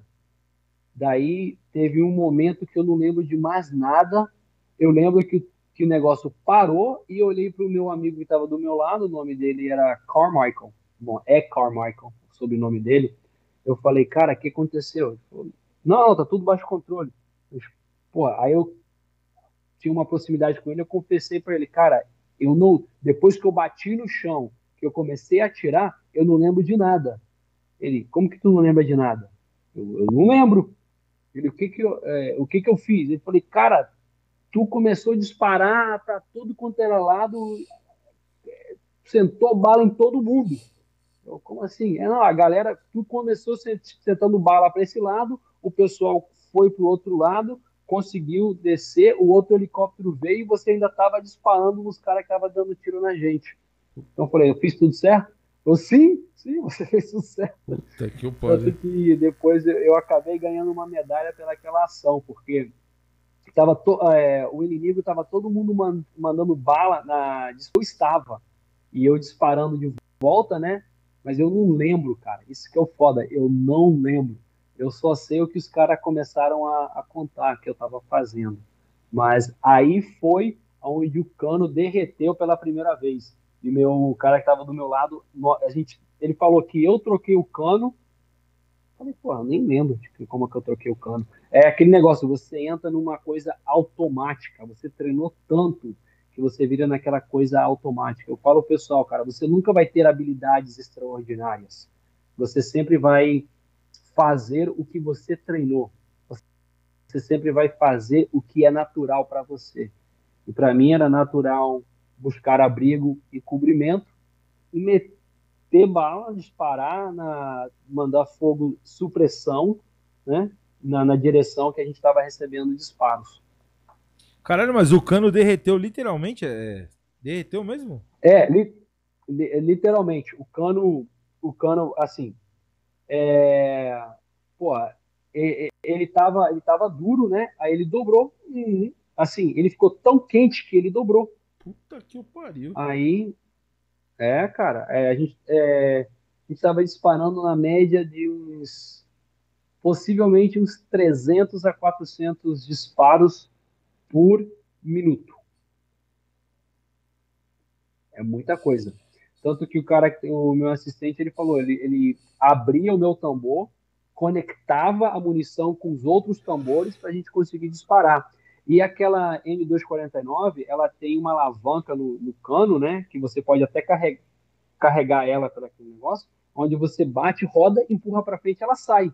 Para colocar a mesma coisa. É uma coisa super rápida. Super rápida. Puta que eu pariu. Ô, Dê, tem alguma pergunta aí? É? Vou desenrolar aqui uma pergunta do que a galera tá tá perguntando. É, qual foi sua missão na África? Então, na África nós estivemos lá num país chamado Djibouti, que é o norte da Somália. É, ali é Somália, Etiópia, Eritreia, Sudão. É um país pequenininho ali. É, e a nossa missão naquele lugar era atacar acampamentos que estavam treinando os terroristas do Al-Qaeda. Então, é, inteligência, né, encontrava os certos pontos e no meio da noite a gente ia atacar esses acampamentos. Era tiro para tudo quanto era lado. Aquele ali foi foda também. O que, que os, caras, os caras usavam lá? K-47, obviamente, né? É, a K-47 é a arma mais usada por, por esse tipo de pessoas, porque a K-47 é uma arma relativamente econômica. É, milhões e milhões e milhões delas foram fabricadas pelo mundo afora. A munição também é relativamente econômica, abundante por tudo quanto é lado. É, mas a nossa sorte é que os caras não sabem usar a arma. Eles não sabem colocar no, no ombro e apontar e disparar então, era uma coisa bem, bem sinistra. Também lá na, naquela área que a gente estava fazendo era atacando piratas. Os piratas da Somália que tentavam atacar, é, sequestrar os barcos, os navios mercantis, né? Mercantis que se diz? É, os barcos comerciais. que ali é onde eles entram o canal, o Mar Vermelho, o canal de Suez para cruzar para o Mediterrâneo, né? Então aquele ponto ali, eles estão meio que vulnerável. Então os, os piratas, né, os malucos lá de, da Somália, é, tentavam sequestrar o, o, esses barcos. E nós íamos de helicóptero, às vezes até de próprio de lanchas, é, contra-atacar esses caras. Teve alguma derrubada na África ou não? É, dos nossos amigos, graças a Deus, não. Não, mas é... sempre de vocês, pô. Tô torcendo pra vocês terem derrubado. Olha, na minha equipe não, cara. Na, na minha equipe não. Ah, na minha equipe teve, mas outras equipes que, que nós apoiávamos, é, eles sim receberam receberam várias baixas, né? Teve um cara lá, não sei se vocês já ouviram falar de uma, de uma tropa americana que se chama Delta Force. Delta Force são os caras, mano. Eles são os caras dos caras. Quem pensa que, assim, agora eu vou falar mal dos SEALs, porque eu não gosto dos SEALs, não. É, quem pensa que os SEALs são os tops das galáxias é porque nunca conheceram Delta Force. Então, a gente sempre apoiava uma equipe da, da Delta Force, que esses são os caras mais top, cara. A missão deles são incrível mesmo. Um, e uma noite nós fomos lá apoiar eles, né? Que a gente era o Quick Reaction Force, era a força de reação rápida para eles. Quando nós chegamos lá, cara, tinham cinco caras lá baleados, ainda disparando, literalmente morrendo lá, mas ainda no meio do tiroteio, cara. Assim, Sabe que o cara tava todo ensanguentado, todo baleado, e o cara ainda lutando, lutando. Na hora que nós chegamos lá, que a gente começou a disparar, o cara começou a sentar, e nisso que eles começaram a sentar, é, o, o corpo foi morrendo. Foi morrendo. Eu não sei se você já assistiu aquele filme Caída do Falcão Negro, Black Hawk Down. Não. É aquele filme dos caras lá em dos americanos lá na Somália que derrubaram um helicóptero, o helicóptero caiu, aí tiveram que fazer o resgate do helicóptero. Não, não Pô, lembro. É, o filme se chama Black Hawk Down. Para quem não assistiu em inglês, né, é Caída do Falcão Negro. Eu acho que em português é Caída do Falcão Negro. Quem, quem, quem quiser sentir a agonia do combate americano, ver como o negócio funciona, aquele filme ali é o mais próximo à realidade que, que eu posso dizer que existe em filme. E, e os caras ali, os, as forças especiais eram os Rangers, mas tinha o pessoal da Delta Force. Então ali você vê quem são esses caras. Os caras sabendo que o pessoal tá lá embaixo, é, pediram para ir fazer o resgate, andando pela cidade. Imagina você invadir uma favela só você. Aqui eu Porque teus amigos estão presos lá dentro e você fala, eu tô indo para resgatar. Aí o, o pessoal fala, pô, eu não, eu não sei se eu vou poder te dar apoio. Fala, não, não preciso de apoio, não. Tô indo lá buscar o pessoal. Os caras são bravos. Oi, por que, que você não, por que, que você não gosta dos SEALs? O que aconteceu? o Eduardo tá falando besteira aí, não tá? Porra nenhuma. É, tô ligado. Não falou, não. é que. Oh, é que você falou que os caras não são não são foda. Pra gente aqui são os caras tá. que são foda aí. Porque aí você falou, não, não gosto dos caras. O que, que é? Os caras é muito marrudo, muito. Se acha muito? O que acontece? É, as forças especiais do Exército, é, os Green Berets, Delta Force, até os próprios Rangers, eles vêm da infanteria, do Exército. Então, os caras têm um fundamento, têm uma base de infanteria. É, nos Marines, os snipers, os Raiders, é, Force Recon, eles vêm da infanteria. Eles têm essa base. Um, na Marinha, que os SEALs são da Marinha Americana, eles são uma força especial com, as, com, com foco de demolição baixo d'água, né? Um, e durante a guerra não tinha nada para a Marinha fazer. Era muito pouco.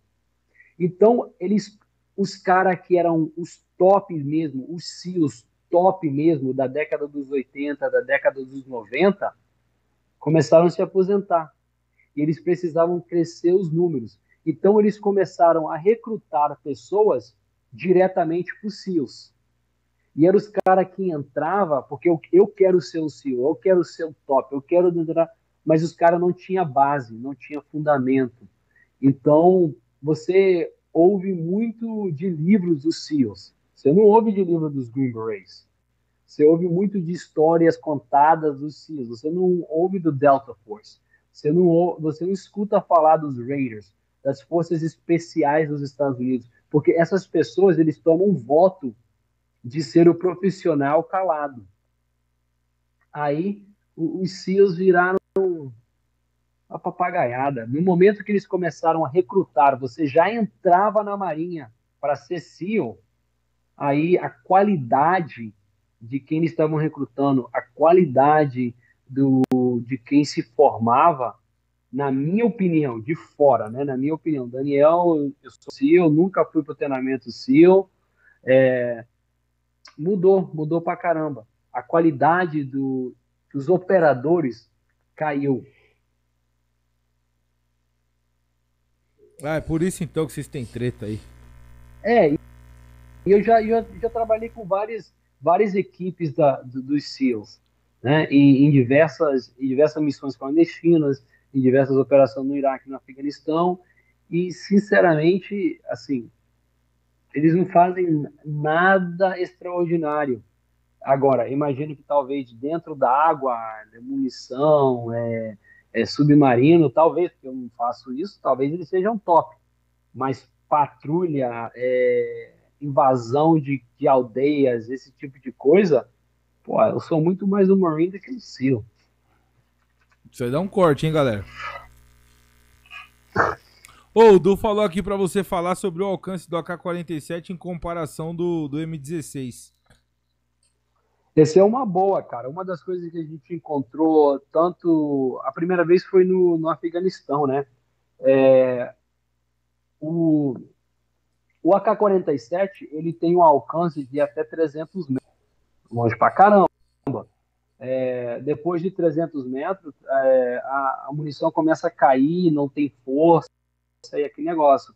O que a gente estava fazendo com a M16 é, com a M16 no nosso treinamento básico, os tiros a 500 jardas, o qual seria 485 metros, mais ou menos. tiro de precisão, ou seja, de 500 metros com alça e massa aberta, que nem a Taurus tem, né, a original, é, nós acertamos o peito de uma pessoa, de um adulto, a essa distância.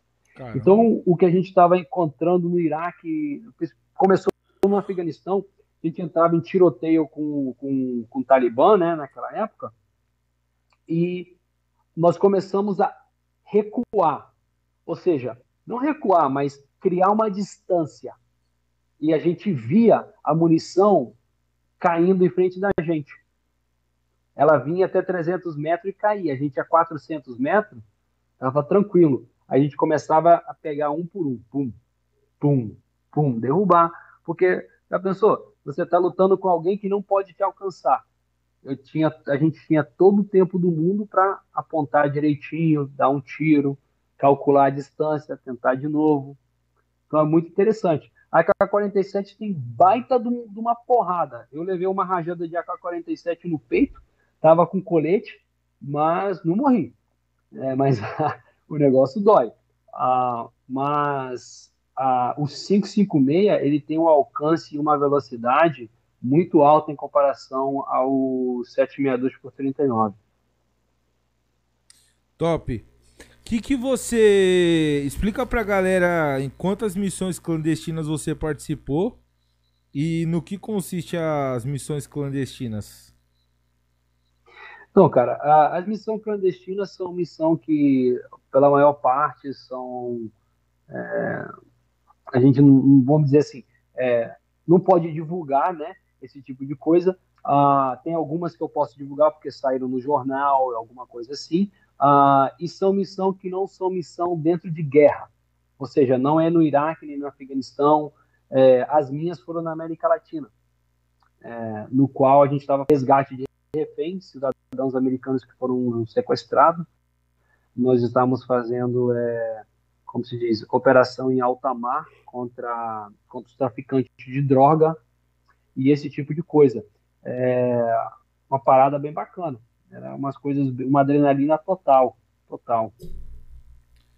Qual que é a Eu passei, é... pode falar. O que que é. Por que que é chamado de clandestino? Deixa eu ver se é óbvio. É porque não vai pro papel, dá pra fazer o que quiser, pode dar chute no saco. Como que funciona essa porra aí? É clandestino porque se alguma coisa acontecer errado, tu se pode, tu tá lá sozinho. É, o, o governo não vai, não vai te, não vai te apoiar no sentido que não vai mandar é, tropas vir te resgatar desse tipo de coisa, né? E, e são missões que são, não estão no livro, não, não, não tá ali, você não tá, assim, eu não tenho o direito de entrar, é, não estou dizendo, mas vou chutar um país aí, eu não tenho o direito de entrar no Chile e fazer operação militar dentro do Chile, sem ser, sem ter autorização do Chile, né? Certo. Então a gente entra com arma, é tipo, é assim, porra, é uma invasão, né? Por exemplo, é quando os SEALs, né, mataram o Osama Bin Laden, aquilo ali foi uma missão clandestina. Eles invadiram o país, né? Invadiram o Paquistão. Então, a missão clandestina é a, você entra num país, muitas vezes como turista, né? Você entra num país é, com o pretexto que você vai treinar as tropas deles, né? Vai fazer um intercâmbio de conhecimentos. Enquanto você está lá, porventura apareceu alguma missão. E aí você vai e reage, né? Esse tipo de coisa. Você já trampou em alguma missão de resgate de refém? Se eu já fiz o quê? Se já trampou em alguma missão, já trabalhou em alguma missão de resgate de Ah, refém? tá, tá. O Eduardo é foda. É, então, eu já fiz vários, vários resgates de refém, cara. No 2000 e... Ah, o, o- o mais, assim, o mais... Assim, mais top, né? Assim, mais... Pessoa mais importante. Todo mundo é importante, né? Mas, assim, é, no 2010, em outubro de 2010, quando o presidente do Equador foi sequestrado, a minha equipe teve 96 horas para sair de Miami e para o Equador e fazer resgate do presidente. Puta que eu pariu. Aí, aí que tá. Essa é uma missão clandestina, porque quem vai fazer o resgate é essa galera aqui, ó. Grupo de intervenção em resgate. A polícia lá da, do Equador. Que é o, porra, assim, a polícia mais top que eles têm lá. Vamos dizer, não sei se, não sei o que seria no Brasil, BOP, GAT, sei lá. É Os, os mais top, COI, os mais top. Ah, só que virou não clandestino porque no que a gente está saindo com o presidente, alguém tirou uma foto e você vê minha cara do lado do presidente. Aí fodeu. Puta que pariu. Os caras da, da GI, né? Eles estavam com, com aqueles capu preto, só ver o olho, aquele negócio todo. E eu, a gente não, nós somos Marines, dane-se. A Mas, gente tá aqui, vem ver meu rosto, vem, vem, vem atrás de mim. mas quando- na- nessas missões clandestinas, vocês vão pra operação fardado ou não? Sem farda? Fardado. Farda. Quando a gente vai para operação, normalmente é fardado. É muito mais fácil operar dessa maneira. entendeu? Assim, é, a, gente, a gente usa roupa civil, mas quando a gente vai fazer alguma coisa tática, a gente tá fardado. A gente está com, com rádio, está com colete, está com a arma, munição, está com água, está com tudo que a gente precisa. De vez em quando até granada. Ô, ô Daniel, como que você, que você e a galera aí, principalmente os militares que estão na ativa, enxergaram a, a retomada do, do Talibã lá no Afeganistão? Cara, isso é uma coisa complicada, cara. É uma coisa muito política. Todo mundo tomou uma coisa de uma maneira diferente. Tem muitos amigos que estão pé da vida. Na minha opinião, é meio complicado, cara, porque por que que nós fomos, por que que os Estados Unidos entrou no Afeganistão? Procurando Osama Bin Laden, não era? Porra, pegamos, pegamos Osama Bin Laden, matamos ele e acabou, né? Então aí é como a gente sai de lá. O que eu não gostei é da maneira na qual os Estados Unidos saiu de lá. Por que que aconteceu? É, vamos dizer, mais ou menos um, um mês e meio atrás, quase dois meses, é, os 3 mil, as 3 mil tropas dos Estados Unidos militares que estavam lá saíram de, no meio da noite. No meio da noite, eles saíram, foram embora. Não falaram para o comandante afegão, não falaram para o presidente, não falaram nada. Só pegaram essas coisas, montaram no avião e foram embora. Para mim, como militar, eu acho isso uma, uma falta de honra. Porque normalmente, quando existe uma troca de comando, o general, o comandante, quem for, pega a bandeira e passa a bandeira para o comandante que está chegando, né? E fala agora, isso aqui é teu. Isso não aconteceu. Então, eu acho que isso foi uma falha muito grande na, na parte dos Estados Unidos e foi, um, foi uma decisão definitivamente política. Né? Aí o que aconteceu? O Talibã pensou, porra, os Estados Unidos foi embora, acabou, eu vou tomar posse do, do país de novo. Eles começaram a se movimentar de cidade em cidade e a polícia não, não fez nenhuma resistência. Os militares do Afeganistão não deu nenhuma resistência fugiu do país. Os generais desapareceram. Os Mas comandantes tinha, falaram. Tinha Uhum, condição? De lutar? Tinha recurso para lutar? cara, os caras. 20 anos de treinamento americano. Está entre. é, ele está mais armado do que 80% do mundo, dos países do mundo. O Afeganistão tem tantas M16, M4, é, helicópteros, é, veículos, eles têm de tudo para lutar. De tudo para lutar. Tinha todos os recursos para lutar. Porém, não lutaram. Não, não teve nenhum disparo, não teve nenhuma resistência. Então, eu paro para pensar e falo: o que os Estados Unidos estava fazendo no Afeganistão, o povo do Afeganistão não quer. Não queria. Eles não querem democracia, eles não querem igualdade dos gêneros, eles não querem direitos humanos, eles não querem isso. Os Estados Unidos estavam tentando forçar isso na garganta deles por 20 anos.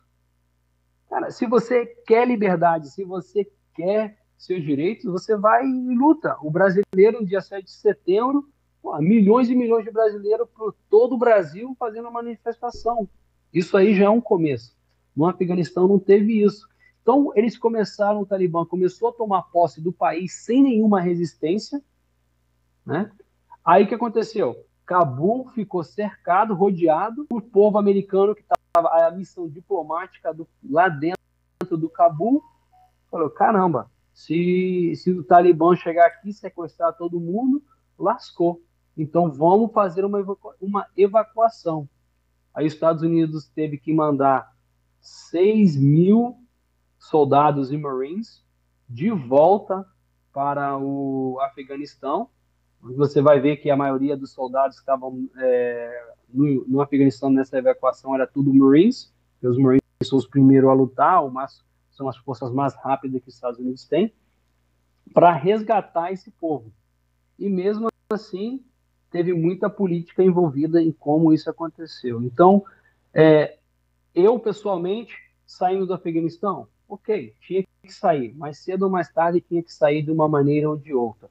É, é, pra, na minha opinião, teria outras maneiras, melhores maneiras de fazer o negócio. Hoje, depois da Segunda Guerra Mundial, os Estados Unidos ainda tem tropas no, no Japão, tem tropas na Itália, tem tropas na Alemanha, os Estados Unidos tem tropas tudo quanto é, tudo quanto é lado. Não estão fazendo combate, né? Mas no Afeganistão poderia ter sido a mesma coisa as tropas ficavam lá, mas não era de combate, e simplesmente apoiava as forças de segurança pública do Afeganistão. Então é uma, uma, uma, bagunça. A minha preocupação agora é que o Afeganistão vire um estado terrorista, que venha esse negócio do ISIS, né, que teve lá no Iraque e na Síria, ISIS 2.0, uma versão mais mais forte, mais perigosa do que havia. Novamente, minha opinião. Você falou que, que o Afeganistão é, tem 80% das armas do mundo. Que tem M16 pra caralho lá. Quando você fala isso, é, é, então é verdade aqueles vídeos que estão circulando aí de um monte de arma, um monte de munição, helicóptero, é, tanque de guerra. Isso tudo foi o que foi deixado pelos Estados Unidos para trás, é isso?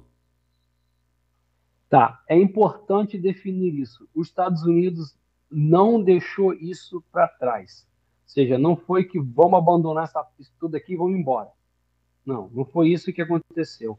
Mas nos últimos 20 anos, os Estados Unidos deu para as forças de segurança, as forças de segurança pública do Afeganistão, é, M16, é, Humvees, né, aqueles Hummers, é, drones, é, helicópteros, é, artilharia, esse tipo de coisa. Os Estados Unidos deu para, para o Afeganistão. Então, é, isso pertence, é, isso era parte do governo do, do, Afeganistão. Então, não foi que os Estados Unidos abandonou isso e foi embora. Né? Os Estados Unidos arma muitos países, por exemplo, a própria Colômbia, com o Plano Colômbia, o, os Estados Unidos deu Black Hawk para eles, helicópteros, não sei o que, darará. porém, a Colômbia foi um sucesso o Afeganistão um desastre. Mas esses vídeos aí com esses caras com essas armas todas, sim, esses são, são verídicos. São verídicos. E, e por que, que você acha que, afe, que os afegãos é, meio que aceitaram a, a, o abandono do, dos Estados Unidos no país? Cara, é aquele negócio que a democracia não é, uma, não é um, um casaco que você coloca. É, não é. A democracia é uma coisa que você tem que lutar por ela. Você tem que lutar por ela. E eles nunca lutaram por ela. É, o Afeganistão é um país que tem mais de dois mil anos de, de história. E às vezes é uma história de, desconhecida para o pessoal dos Estados Unidos, da Europa, mas é uma coisa que eles vivem muito em tribos. Eles são grupos pequenos. Então é difícil governar um grupo pequeno, vários grupos pequenos no nível nacional, se você não é um ditador. Então a democracia não funciona da maneira que o mundo, que, que os Estados Unidos e a Europa quer que funcione num país como o Afeganistão. Então, o fato deles não ter lutado, ter deixado o Talibã tomar posse de novo, quer dizer que eles não querem aquilo. Eles não querem aquilo. Eles querem, eles aceitam o que o Talibã vão fazer.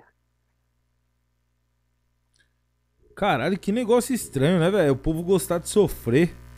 E a galera criticando criticando Biden, arrepiando ele.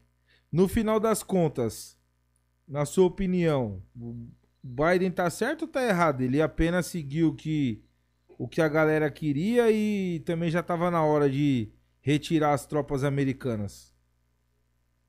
É o seguinte, o presidente, a responsabilidade, a decisão de sair do Afeganistão é do presidente, porque ele é o que aqui nos Estados Unidos nós chamamos o Commander in Chief. Ele é o comandante das forças, né? Então aquela decisão definitivamente foi dele. É, eu acho que a maneira na qual ele fez é, ele atuou, que as forças fizeram, que como eles fizeram, na minha opinião, foi errado. Porque 3 mil tropas no Afeganistão, que estava lá na base aérea de Bagram, cara, 3 mil tropas é nada, cara. Para os Estados Unidos não é nada, onde a gente tem 2,6 milhões de soldados americanos, entendeu? Né, nas Forças Armadas americanas. 3 mil é nada. 3 mil quer dizer que você tem um batalhão de infanteria, ou seja, 800 soldados de infanteria, e você tem 2.200 de apoio logístico. Por quê? Você precisa, os Estados Unidos precisa de três soldados de logística de apoio, apoiando um da infanteria. Então, um país do tamanho do Afeganistão, sendo controlado por um batalhão, pô, é, é incrível, isso é incrível. Então, eles, os Estados Unidos poderiam ter deixado é, essa, essa, essas tropas no Afeganistão, falar, nós não estamos aqui para fazer coisa, nós não estamos aqui para combate, nós estamos aqui para ajudar e apoiar. Por exemplo, no, no Japão, nós temos 75 mil Marines no Japão, na ilha de Okinawa. Uma divisão inteira dos Marines, o Marine tem quatro divisões, uma divisão inteira está em Okinawa, está no Japão, até hoje, depois de, até da, depois da Segunda Guerra Mundial. E estrategicamente falando, o Afeganistão era muito importante, cara. É, é, vamos falar, o adversário dos Estados Unidos hoje em dia é a Rússia e é a China. Através do Afeganistão, se alguma coisa acontecesse, os Estados Unidos podia atacar a China por um lado e podia atacar o, é, a China pelo, pelo Japão, pelo outro lado. Isso foi uma mancada, realmente foi uma maneira, foi uma furada. Eu acho que o presidente, é, é eu acho que as coisas poderiam ter sido feitas de uma maneira diferente. Eu acho que já estava na hora de sair do Afeganistão, porque 20 anos lá é bravo, mas é, declarar um final de guerra, um final de, de operações de combate é, na Coreia, é, a guerra da Coreia, porque realmente não é uma guerra, é um enfrentamento entre a Coreia do Norte e a Coreia do Sul, nunca terminou. Por isso que existe aquela linha de aquela linha lá de demilitarized zone, uma, uma área onde a Coreia do Sul e a Coreia do Norte continuam em guerra. E a gente ainda, os Estados Unidos tem 10 mil tropas na Coreia do Sul. Justamente por então, conta por conta da Coreia do Norte, né? Correto. Então poderia ter ficado lá 3 mil tropas no, é, no Afeganistão, justamente por questão da. Nem que fosse que ficasse mil, cara, que ficasse uma companhia de infantaria e o resto de apoio. É, para manter aquela presença. Os Estados Unidos gastou não sei quantos milhões. Se eu fosse chutar, eu vou chutar uns, uns 10, 15 milhões de dólares eu, em construir a base de Bagram e abandonou aquele negócio todo, deixou tudo para trás na mão do Afeganistão, que, que, o povo não, não tem como manter aquele negócio todo. Realmente foi uma decisão política, cara. Política que não, que estrategicamente, na minha opinião, foi horrível. Você acha que com essa assunção do Talibã a gente pode ter, ter novamente um, um ataque como o do 11 de setembro? Ataque como 11 de setembro. Isso é difícil de dizer, cara, porque eles não têm um líder carismático, ou pelo menos ainda não tem um líder carismático da maneira que eles tinham no Osama Bin Laden. Porém, eu acho que pode existir muitos ataques, como houve na, na Europa, no 2015, 2016, quando o ISIS começou. Eles é, convertem a, a, jovens, tornam eles em pessoas radicais e uma, duas pessoas podem fazer estragos é, psicológicos num país inteiro. Né? Num, num, talvez não um ataque como o 11 de setembro, mas vários pequenos ataques eu acho muito, muito provável. É, aí, aí uh, não tem escapatória, né? Aí os Estados Unidos mandam as tropas de volta lá para arrepiar todo mundo. É depender, já pensou? Se o, se o Biden for presidente, ele não vai fazer. Porque ele, ele não vai, ele vai dizer, pô, eu errei. Vou, vou, vou voltar, vamos voltar. Deveria ter ficado. Se eu tivesse ficado, isso não teria acontecido. Ah, mas será que vai. É uma situação. É uma situação política. Agora, se, se é outro presidente, quem sabe? Entendi. Ô, Daniel, e falando ainda de política, agora do Brasil.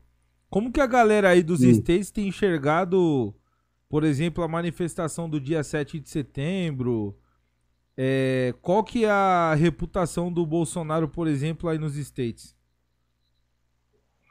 Então, é, o Bolsonaro nos States, assim como o povo americano, o povo americano é muito focado no próprio Estados Unidos. Eles mal sabem o que está acontecendo no mundo, no mundo afora. Eles mal sabem o que está acontecendo no Afeganistão.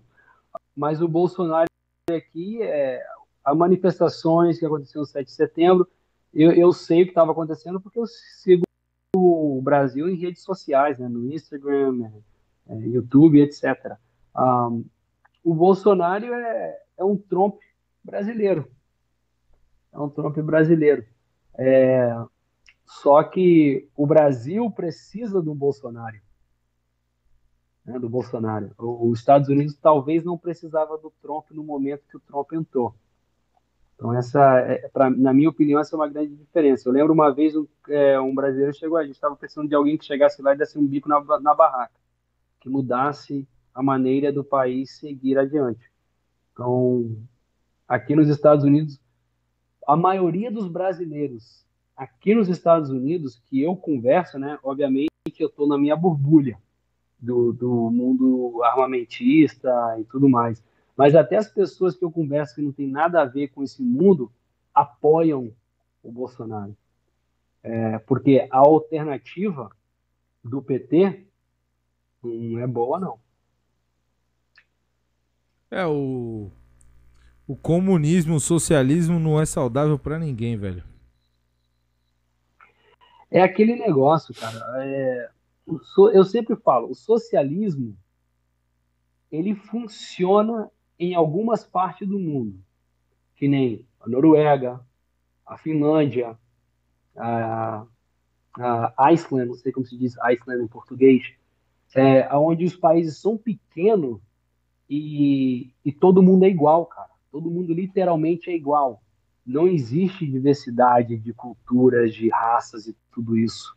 E eles chegaram a esse nível de socialismo em 500 anos.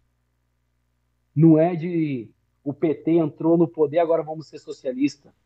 É, hoje em dia, pelo que eu tenho observado, ah, e outro detalhe, eu, a minha faculdade eu fiz foi em ciência política, então isso aqui é, é guerra e política comigo mesmo. ah, o pessoal usa o socialismo para virar uma ditadura. É o que aconteceu na Cuba, é o que aconteceu na, na Venezuela, é o que poderia ter acontecido no Brasil.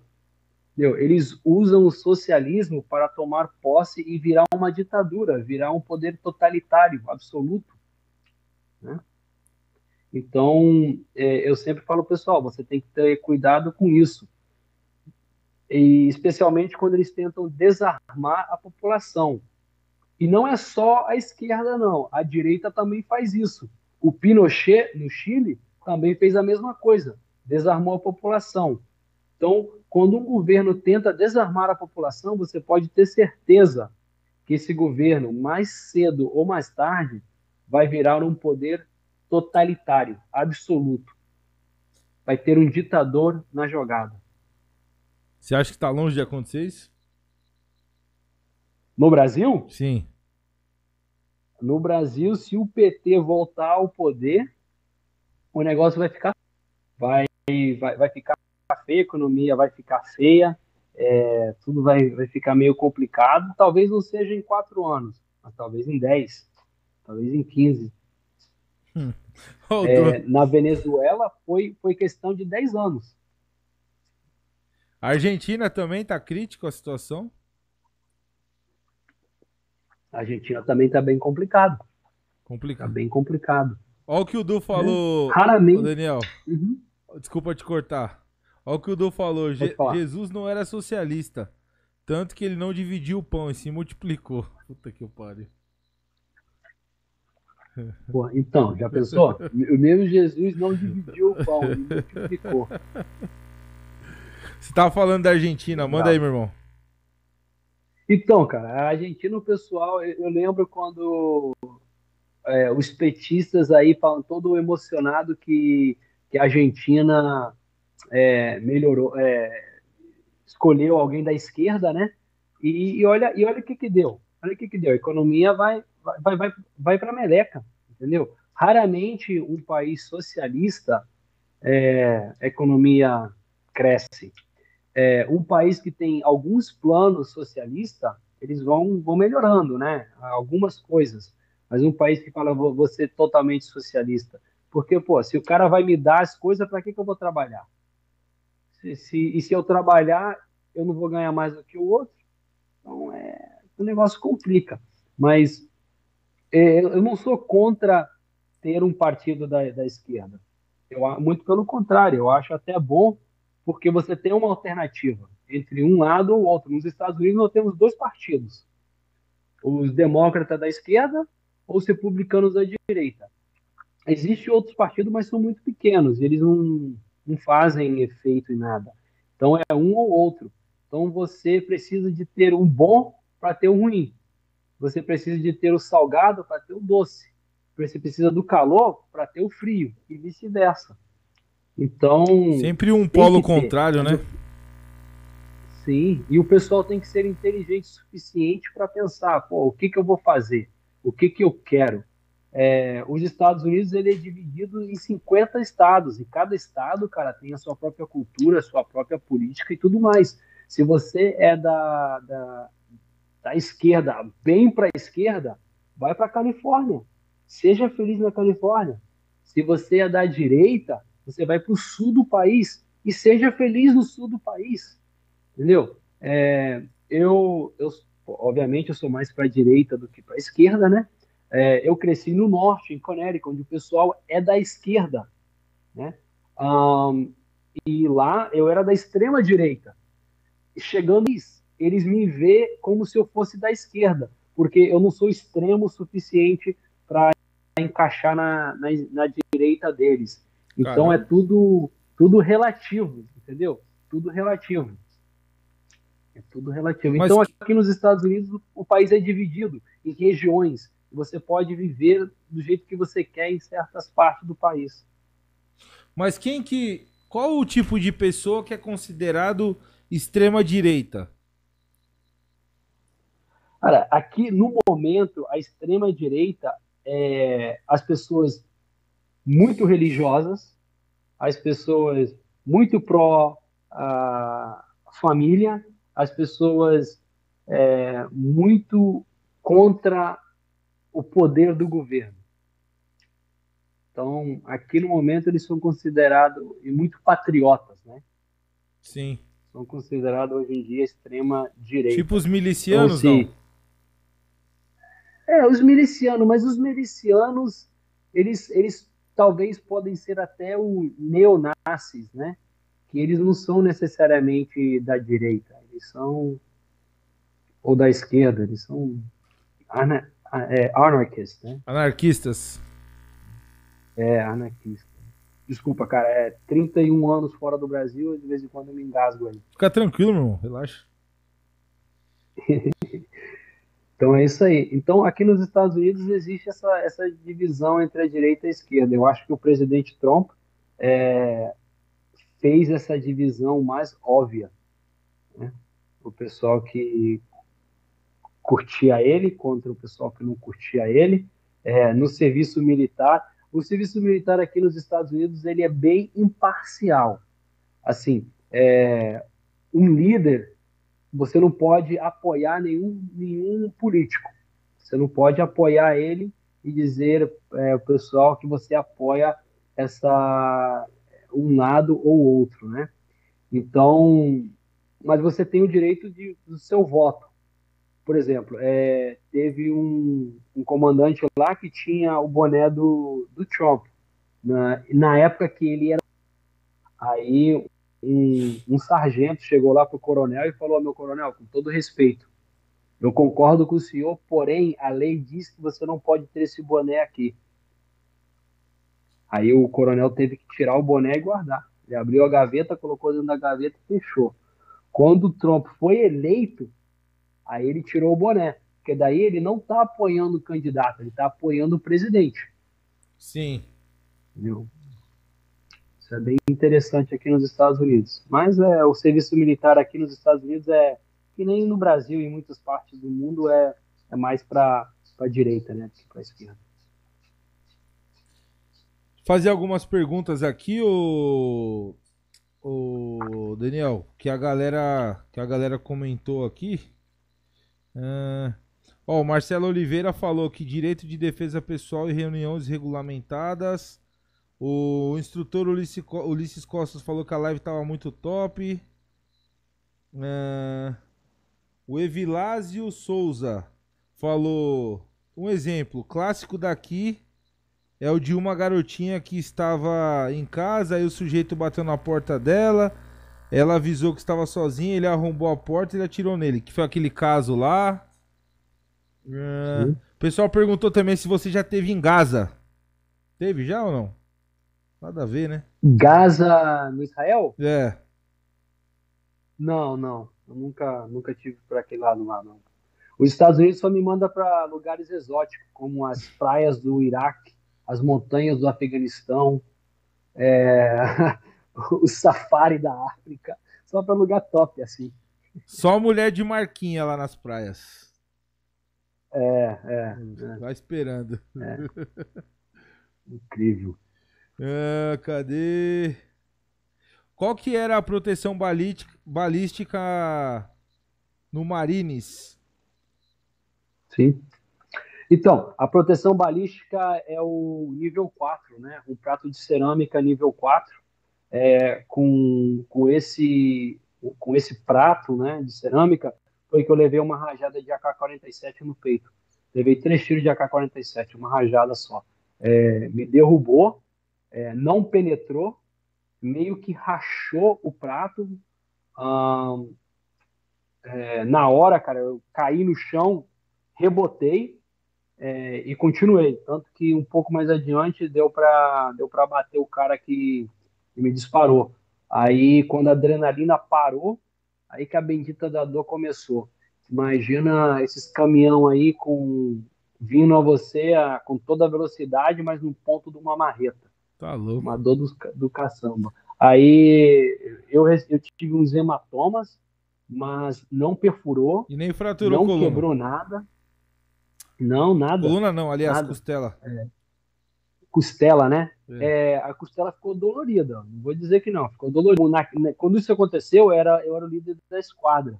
Então, eu tinha uma dose de morfina é, e o meu paramédico ele tinha duas doses de morfina. Eu falei, DAC, a gente chama ele de DAC, né? DAC, é, eu fui atingido. E aonde? Eu comecei a abrir assim, penetrou eu tô olhando, penetrou nada não, tá doendo pra caralho. Aí ele falou, tu tem morfina? Tenho, se injeta. Injetei e a dor parou na hora. Caramba. Incrível. Mas é balística número 4, nível número 4. É pesada essa porra, mas vale a pena. É melhor do que morrer, né? Pois é, sem dúvida. Mas já pensou? É, assim, é, o nosso colete com prato, com, a, com três, sete carregadores de, de 30, né? mais água, mais aquele negócio todo, pesa mais 80 libras. Eu não sei quanto seria 80 libras em quilos. Seria quase a metade, né? Seria uns, vamos dizer, é, 80 libras seria o quê? Seria 40, seria uns 35 quilos. É peso para dedão, hein? É, já pensou? Você caminhando com aquilo para cima e para baixo 10 horas caminhando com isso, 8 horas caminhando para cima e para baixo com isso. E não só isso, o calor, né? No Iraque, calor pra caramba. No Afeganistão, no inverno, porque você tá lá na Himalayas, né? Aquelas montanhas altas pra caramba lá. É, o inverno é frio pra caramba. Eu cresci no norte dos Estados Unidos, onde faz frio, mas eu nunca senti tanto frio na minha vida como eu passei no, no Afeganistão no 2002. No 2004, quando eu voltei para o Afeganistão, eu estava lá durante o, o verão.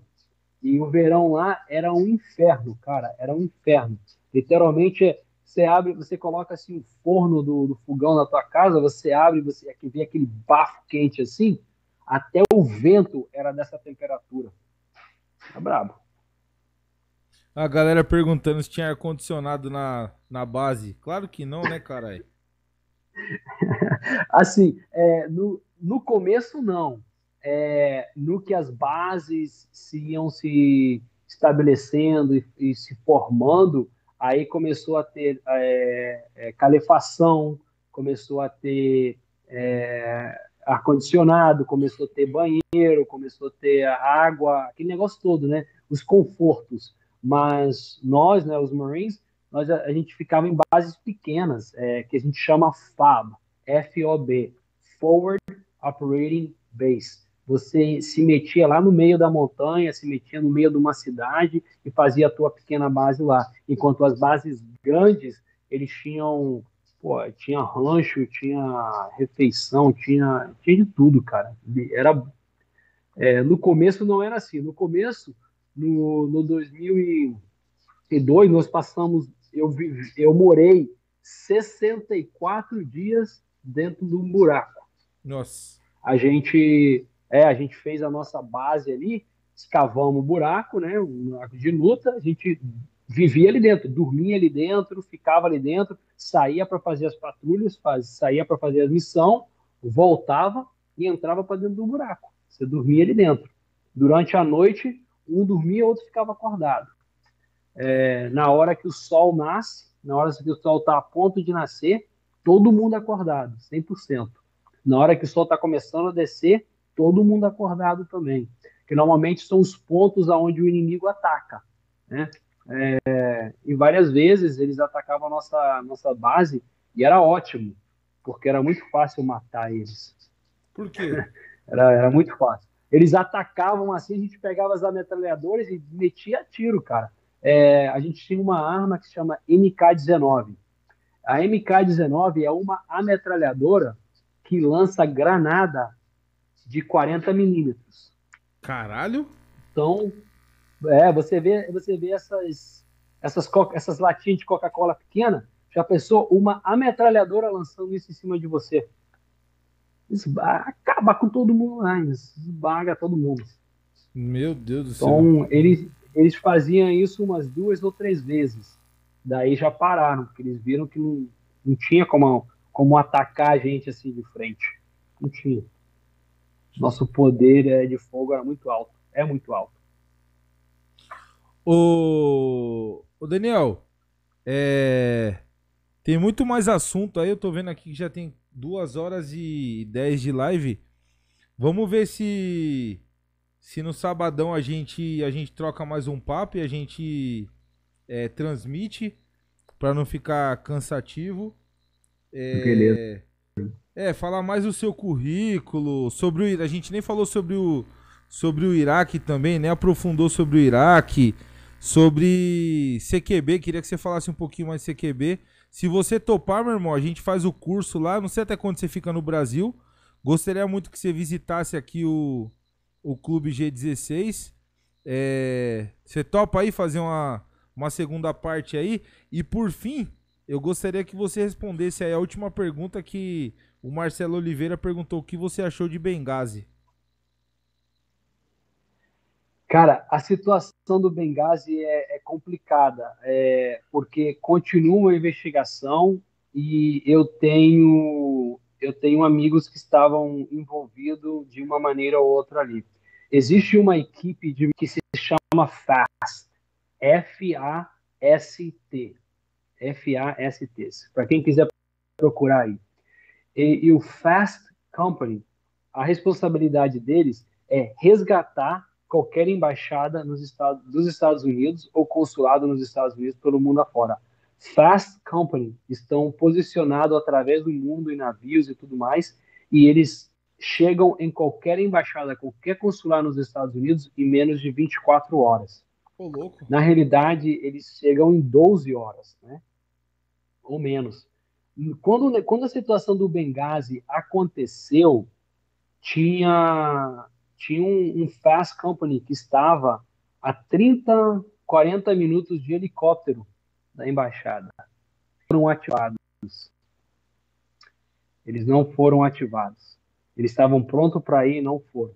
Então, o que eu penso? Existe muitas coisas por, de, por trás do que aconteceu. Não precisava ter acontecido o que da maneira que aconteceu. Essa é a minha opinião. Mas por que, que você acha que não foi, não foi. que eles não foram acionados? Cara, é difícil de dizer, porque eu não sei o que estava acontecendo por detrás é, das cortinas, né? Mas eu sei que a, a secret... o ministro, que a gente chama de secretário, né? O secretário do Estado era Hillary Clinton. Um, e alguma decisão política política de não mandar, de não enviar um, uma tropa de resgate. É, incrível. Eu tinha, eu tenho amigos que estavam no centro de comando, que comandam aquela região, e eles falam, eles não entendiam, eles não até por que a força de resgate não foi ativada. Fast Company, que nem eu falei, estava 35, 40 minutos de helicóptero da, emba desse, da embaixada. Uma loucura, cara. Foda, foda. A famosa política, os interesses próprios acontecem em todo lugar. Bom, meu irmão. 100%. Galera, gostaria de agradecer a todos. É... Sabadão eu vou, vou falar com o Daniel. O é... que, que você acha, meu irmão? Você, vai... você fica até quando no Brasil? Eu fico até terça-feira à noite. Terça-feira. Então eu chego na, é, eu chego na, na, na, sexta, aí sexta tá, tá tranquilo. Sexta-noite eu tenho uma, um, uma, um jantar aí com o pessoal da segurança pública. Sábado a gente dá aquele curso. Aí domingo eu vou dar outro curso em Campinas. É, segunda eu tenho um curso aí também que a gente já está programado. E terça eu tô, tô de boa é, até, até, até o voo, né? Mas sábado à noite, o sábado depois do curso, dá para a gente fazer um live de novo, trocar uma ideia e, se e falar um pouco mais, porque durante o curso eu vou, eu vou falar sobre as técnicas, por que nós fazemos o que nós fazemos, por que nós usamos certas técnicas e como ela é usada em combate. E eu deixo bem claro que a legislação brasileira é muito diferente da legislação americana. Então, a gente pode conversar sobre esse tipo de coisa na, no sábado à noite, depois do curso. Bacana, vai ser top, tenho certeza. Até avisar aqui pra galera, pra você que, que é filiado aqui no G16, eu havia prometido no último sábado que nós teríamos workshop e o, a galera do marketing vai, vai divulgar em função do curso que eu havia esquecido. Eu vou cancelar o workshop e a gente vai manter Dessa vez, naquele padrão de 15 em 15 dias. E aí, no pro... não nesse sábado, no próximo, a gente mantém o padrão de todo sábado fazer workshop. Quem sabe aí numa próxima oportunidade a gente traz o Daniel para a gente trocar um papo aqui, ele trazer conhecimento de forma pessoal. E por mim já tá fechada essa live aí no sabadão pra gente trocar um papo após o curso e falar o saldo do curso, né? Como que foi, como que é o padrão de vocês de manuseio de, de fuzil. É, para mim já tá, tá marcado já, meu irmão. Fechou. Foi um prazer estar aqui com vocês. Um abraço aí pro pessoal. Obrigado por ter entrado aqui no live. A gente está aqui disposto a ajudar e compartilhar conhecimentos. Legal. Daniel, vou te pedir um favorzão, meu irmão. Se puder aí pedir pra galera, fazer um apelo pra galera se inscrever no canal. É, se inscrever, curtir, compartilhar, ativar o sininho das notificações. Recomenda pra galera aí o, o canal que depois a gente vai fazer um, um corte disso aí e vai divulgar. Tá. Beleza, para vocês que ainda não se inscreveram no canal, é, se inscreve aí no canal para receber novas é, é, vídeos e estar tá sincronizado no que está acontecendo, dá o, o botãozinho aí para o like e também para receber as notificações. Beleza, pessoal? Meu irmão, tamo junto, brigadão. A gente se vê sabadão. Que Deus abençoe